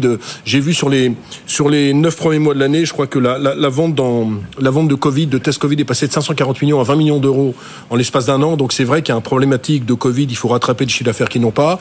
Euh, on, va attendre ça. Ils devraient faire 20% de marge d'EBITDA. Je les attends aussi sur les perspectives 2027-2028 où ils tablaient sur une marge d'EBITDA de l'ordre de 24%. Maintenant, quand on regarde Eurofins Scientifique, c'est pas très cher. Ça vaut entre 16 et 18 fois les bénéfices. Vous savez, c'est la même problématique qu'on avait sur Rémi Cointreau, sur Unibail Rodamco, des sociétés sur lesquelles j'étais extrêmement positif durant ces quelques dernières semaines et où finalement les titres ont fortement rebondi parce qu'ils avaient avant fortement baissé. Donc ça sera intéressant d'avoir euh, Eurofins Scientifique. Et puis du côté de Saint-Gobain, intéressant euh, pourquoi? Parce Jeudi, sont quasi- Saint-Gobain. J'ai l'impression qu'ils sont quasiment au plus haut historique. Alors je dis peut-être une bêtise, ou alors ils sont au plus haut depuis 10 ans, ça je suis sûr, au-dessus des 70 euros. C'est un titre qui est pas encore très cher, qui est 20% moins cher que Holcim. Et ce qui est intéressant de voir, c'est que Saint-Gobain, on a l'impression que c'est la construction, mais c'est 50% dans la rénovation. Donc sur Saint-Gobain, j'ai mis, j'ai mis un, un aspect neutre. Oui. Parce que le titre a beaucoup progressé, ça doit gagner euh, 25% un an. Mais vous l'aimez bien. Maintenant, je pense que s'il y a une bonne surprise, euh, on peut aller beaucoup plus haut sur Saint-Gobain. Il aime bien Saint-Gobain qui publiera jeudi, Eurofins qui publiera Eurofins, c'est demain. c'est c'est du spin, c'est un pari spéculatif. Euh, après, euh, après deux ou trois années très très compliquées. Edenred aussi publiera cette semaine, après une semaine très très compliquée euh, la semaine dernière, hein, une enquête judiciaire lancée Ouais, en Vous Italie. savez ce qu'on avait dit, vous vous rappelez quand le Edenred est arrivé au CAC 40 Je vous avais dit toutes les boîtes du CAC 40, ça peut être problématique. Depuis, j'ai regardé. Bon, alors c'est, c'est, on- je savais pas qu'il y avait une enquête en Italie, etc. Depuis, le titre a, per- a perdu 25%. Comme quoi, intégrer au CAC 40, c'est pas un gage de succès. On le dit chaque fois. On a eu l'exemple avec Worldline, avec fois. Eurofins Scientifique Ah et oui. avec Edenred. La malédiction des nouveaux entrants au CAC 40 et on l'a aussi avec euh, effectivement euh, Edenred. Le CAC qui ce soir recule donc d'un peu plus de 0,4%, rien de méchant, on est toujours au-dessus des 7900 points en clôture. Et puis une idée en plus, tiens, valeur ajoutée, chaque jour c'est vers 16h15. Aujourd'hui on était avec les experts de Métis Gestion, ils sont à l'achat sur un spécialiste français de la cybersécurité. Un rares champions français en la matière. Euh, C'était à 16h15. Si vous avez raté le direct, replay sur bfmbourse.com. Le replay est d'ores et déjà en ligne et disponible. On est aussi C'était, plein- Walix, non C'était ah vous l'avez écouté. Ouais. Ouais, Donc, qui est une très belle, qui est une très belle société. Vous êtes à l'achat vous aussi Ben, moi, je suis, je suis à l'achat. Je pense qu'à terme, ça serait pas illogique que la société euh, soit rachetée par des fonds de private equity. Parce que quand on regarde la valorisation de Walix et celle qu'ont les autres acteurs du secteur, notamment aux États-Unis, il y a vraiment des différences de valorisation hallucinantes. On est en plein salon de l'agriculture, euh, Eric, dans un contexte tendu. On a un auditeur sur le réseau X qui nous a écrit, il s'appelle Aléa Yakta, et il nous demande de parler des valeurs agricoles en bourse. Quelles sont-elles et est-ce que certaines ont du potentiel à la hausse? Alors d'abord, le secteur agricole représentait 18,18% du PIB en 1949 c'est plus que 2%. D'accord? Première chose. Alors j'aurais pu vous parler de l'agroalimentaire, les bons duels, les Danone, en vous disant, bon, moi je préfère vous donner des boîtes qui sont peu connues. Il y a une boîte qui s'appelle Winfarm, qui est numéro un dans, la distribution de produits agricoles et qui est dans le conseil également via sa filiale Agritech. Ce qui est intéressant, c'est que c'est une boîte qui a été introduite il y a trois ans à 35 euros et qui vaut, qui vaut 5 euros, tout simplement parce que la météo difficile, un chef d'affaires qui progresse mais moins nettement que prévu, une rentabilité qui est quasiment à zéro, une dette autour de 20 millions d'euros, donc ça fait peur aux, investisseurs. L'action fait moins 78% en un an. Et il y a peut-être, alors c'est une petite capitalisation de 10 millions d'euros, mais il y a peut-être un pari à jouer sur Windfarm si jamais les conditions s'améliorent. Premier dossier. Le deuxième dossier. Il y a un si, donc c'est conditionnel. Hein, on dit, non, mais parce a. C'est très, très volatile. C'est très volatile. Il y a une société qui s'appelle Grenvolt, euh, pardon, distribution de, de, semences et de jeunes plants de fleurs et de légumes. Ce dossier, bon, est beaucoup plus gros euh, que Winfarm, puisque Winfarm, on était sur une valeur de 12 millions, on, sur, est sur une capite de 40 millions d'euros. Donc c'est pas la même chose. Ce qui est à noter, c'est que encore en raison des conditions météo, très forte baisse de la rentabilité. On tenait à 1,8% alors qu'on était à 4,8% sur l'exercice précédent. Ce qui est intéressant, c'est que la famille détient 59% du capital et vu la valorisation euh, du titre qui a fortement baissé puisqu'on est à moins 58% sur un an, il y a peut-être là aussi, comme j'ai dit sur Walix, peut-être un aspect spéculatif avec des fonds de private equity qui viendraient racheter la société.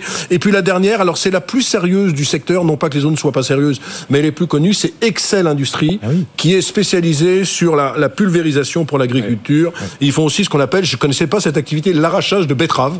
Je vous avoue que je ne connaissais pas. Beau petit doncier, pourquoi? Il faut bien les arracher, les betteraves. Oui, oui, non, mais je ne savais pas qu'il y avait des gens qui étaient spécialisés. Oui, mais je, franchement, je, je, n'avais pas connaissance de cette activité. qu'elle s'arrachait toute seule Je sais pas, mais euh, ça m'a fait sourire quand j'ai lu ça. Donc le groupe est rentable. Il y a 6% de marge d'exploitation. Euh, il y a plus d'un milliard de chiffre d'affaires. Il y a un PER de 9. Et ce qui est intéressant dans ce dossier quand même, c'est que la famille détient 84% du capital. Et comme la Valo est vraiment pas très chère, je me dis que Excel Industrie, c'est la valeur typique sur laquelle la famille pourra un jour ou l'autre retirer le dossier de la cote. Donc des trois sociétés, Winfarm c'est ultra spéculatif, sur Grenvols je suis moins enclin, sauf s'il y a un fonds de private equity. Et celle que je préfère, c'est Excel Industrie. Voilà, Aléa Yakta qui nous a écrit. Donc, pouvez-vous parler à l'occasion du Salon de l'agriculture de ces valeurs agricoles qui euh, souvent passent sous le radar dans l'angle mort des marchés? Voilà, vous en avez cité euh, trois, intéressants. Et, euh, oh Christian nous appelle, Christian Fontaine nous appelle en direct. Bonsoir Christian, depuis le magazine Le Revenu. Bonsoir à tous. On est ravi de vous retrouver Christian, ça faisait un petit moment. Notre prend des vacances permanentes de toute façon ce garçon. Hein. c'est ça la presse, c'est ça la presse, il doit avoir 12 ou 13 semaines. Ça faisait quelques semaines qu'on s'était plus parlé Christian. On est ravi de vous retrouver depuis les bureaux du magazine Le Revenu. Christian qui va répondre à cette question d'Alexandre, euh, un de nos auditeurs et un lecteur du magazine Le Revenu. Faut-il, nous demande Alexandre, euh, faut-il détenir ses actions au porteur ou au nominatif Christian? Alors c'est une, une, très bonne question euh, Alexandre. C'est vrai que le, le mode de détention euh, classique, c'est le mode de détention porteur. Donc là, vous, détenez votre compte titre ou votre PEA auprès de, de votre intermédiaire financier habituel, que ce soit une banque à réseau, un, un e-broker ou un, établissement 100% en ligne. Et donc la, la tarification, notamment des, frais de courtage, des frais de gestion, droits de garde, etc., ben, ça dépend euh, de votre intermédiaire. Alors l'atout de ce type de mode de détention, c'est que c'est le mode de détention classique. Vous n'êtes pas dépaysé, vous savez faire. Les limites, c'est que pour un certain nombre d'actions qui euh, vous ne pouvez pas profiter euh, de, de primes de fidélité qui sont accordées euh, aux actionnaires euh, durables et qui accompagnent les entreprises dans, la, dans le temps. Bon, voilà quelques repères. Du coup, Christian, on fait quoi? Plutôt nominatif, au porteur? Qu'est-ce qu'on fait? Comment est-ce qu'on choisit ces actions? Ben, si, si, vous voulez profiter de ces, de ces fameux avantages, notamment d'une majoration euh, de, des dividendes qui vont être euh, donc versés là au cours du, du, printemps, voire des actions gratuites distribuées par certaines, certains émetteurs, ben il faut passer ce qu'on appelle au nominatif pur ou au nominatif administré, c'est-à-dire en fait il faut que euh, vous soyez euh, connu et que votre nom soit clairement identifié par par l'émetteur. Alors il y a certains certaines entreprises qui offrent des avantages très significatifs si vous détenez vos titres au, nominatif pur ou administré. Ben, je pense il y a euh, Total Energy de mémoire, AXA, LVMH, mais il y a euh, L'Oréal aussi, mais il y a surtout donc Air Liquide, c'est la, la valeur euh, le chimiste français qui a fait le buzz la semaine dernière sur, sur les marchés, titre entre guillemets de père de famille, mais qui a quand même progressé de plus de 10% la semaine dernière.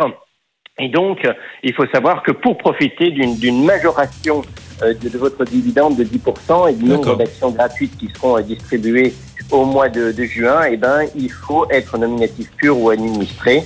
Et donc, euh, vous obtenez ces avantages après deux années civiles euh, pleines. Voilà la réponse à cet auditeur. Alexandre, merci beaucoup. Christian Fontaine depuis le magazine Le Revenu. GTT publie ce soir, c'est ça? GTT publie ce soir. GTT, j'ai regardé, bon, c'est la, la distribution de gaz naturel par voie maritime. C'est quand même l'une des sociétés les plus rentables de France. 52% de rentabilité opérationnelle, flottant de 85%. Est-ce que NJ va vendre les 5% qui restent Et c'est un dossier qui, pour moi, si les résultats sont bons, ils sont pas encore publiés, je regardais sur mon écran, a une belle marge de progression à 18 fois les bénéfices. Bah, vous faites plaisir à l'un de nos auditeurs et téléspectateurs qui voulait justement que vous nous parliez un peu de GTT qui doit publier dans la soirée Colibrit 8. C'est Vous avez vu, on a eu raison avec euh, cet affreux Christian Fontaine qui monopolise euh, la parole de plus en plus. Eric Lewin, les publications Agora. Merci beaucoup Eric d'être passé nous voir. Le CAC 40 ce soir, moins 0,46% dans un instant. Good evening business jusqu'à 20h. Bonne soirée à tous sur BFM.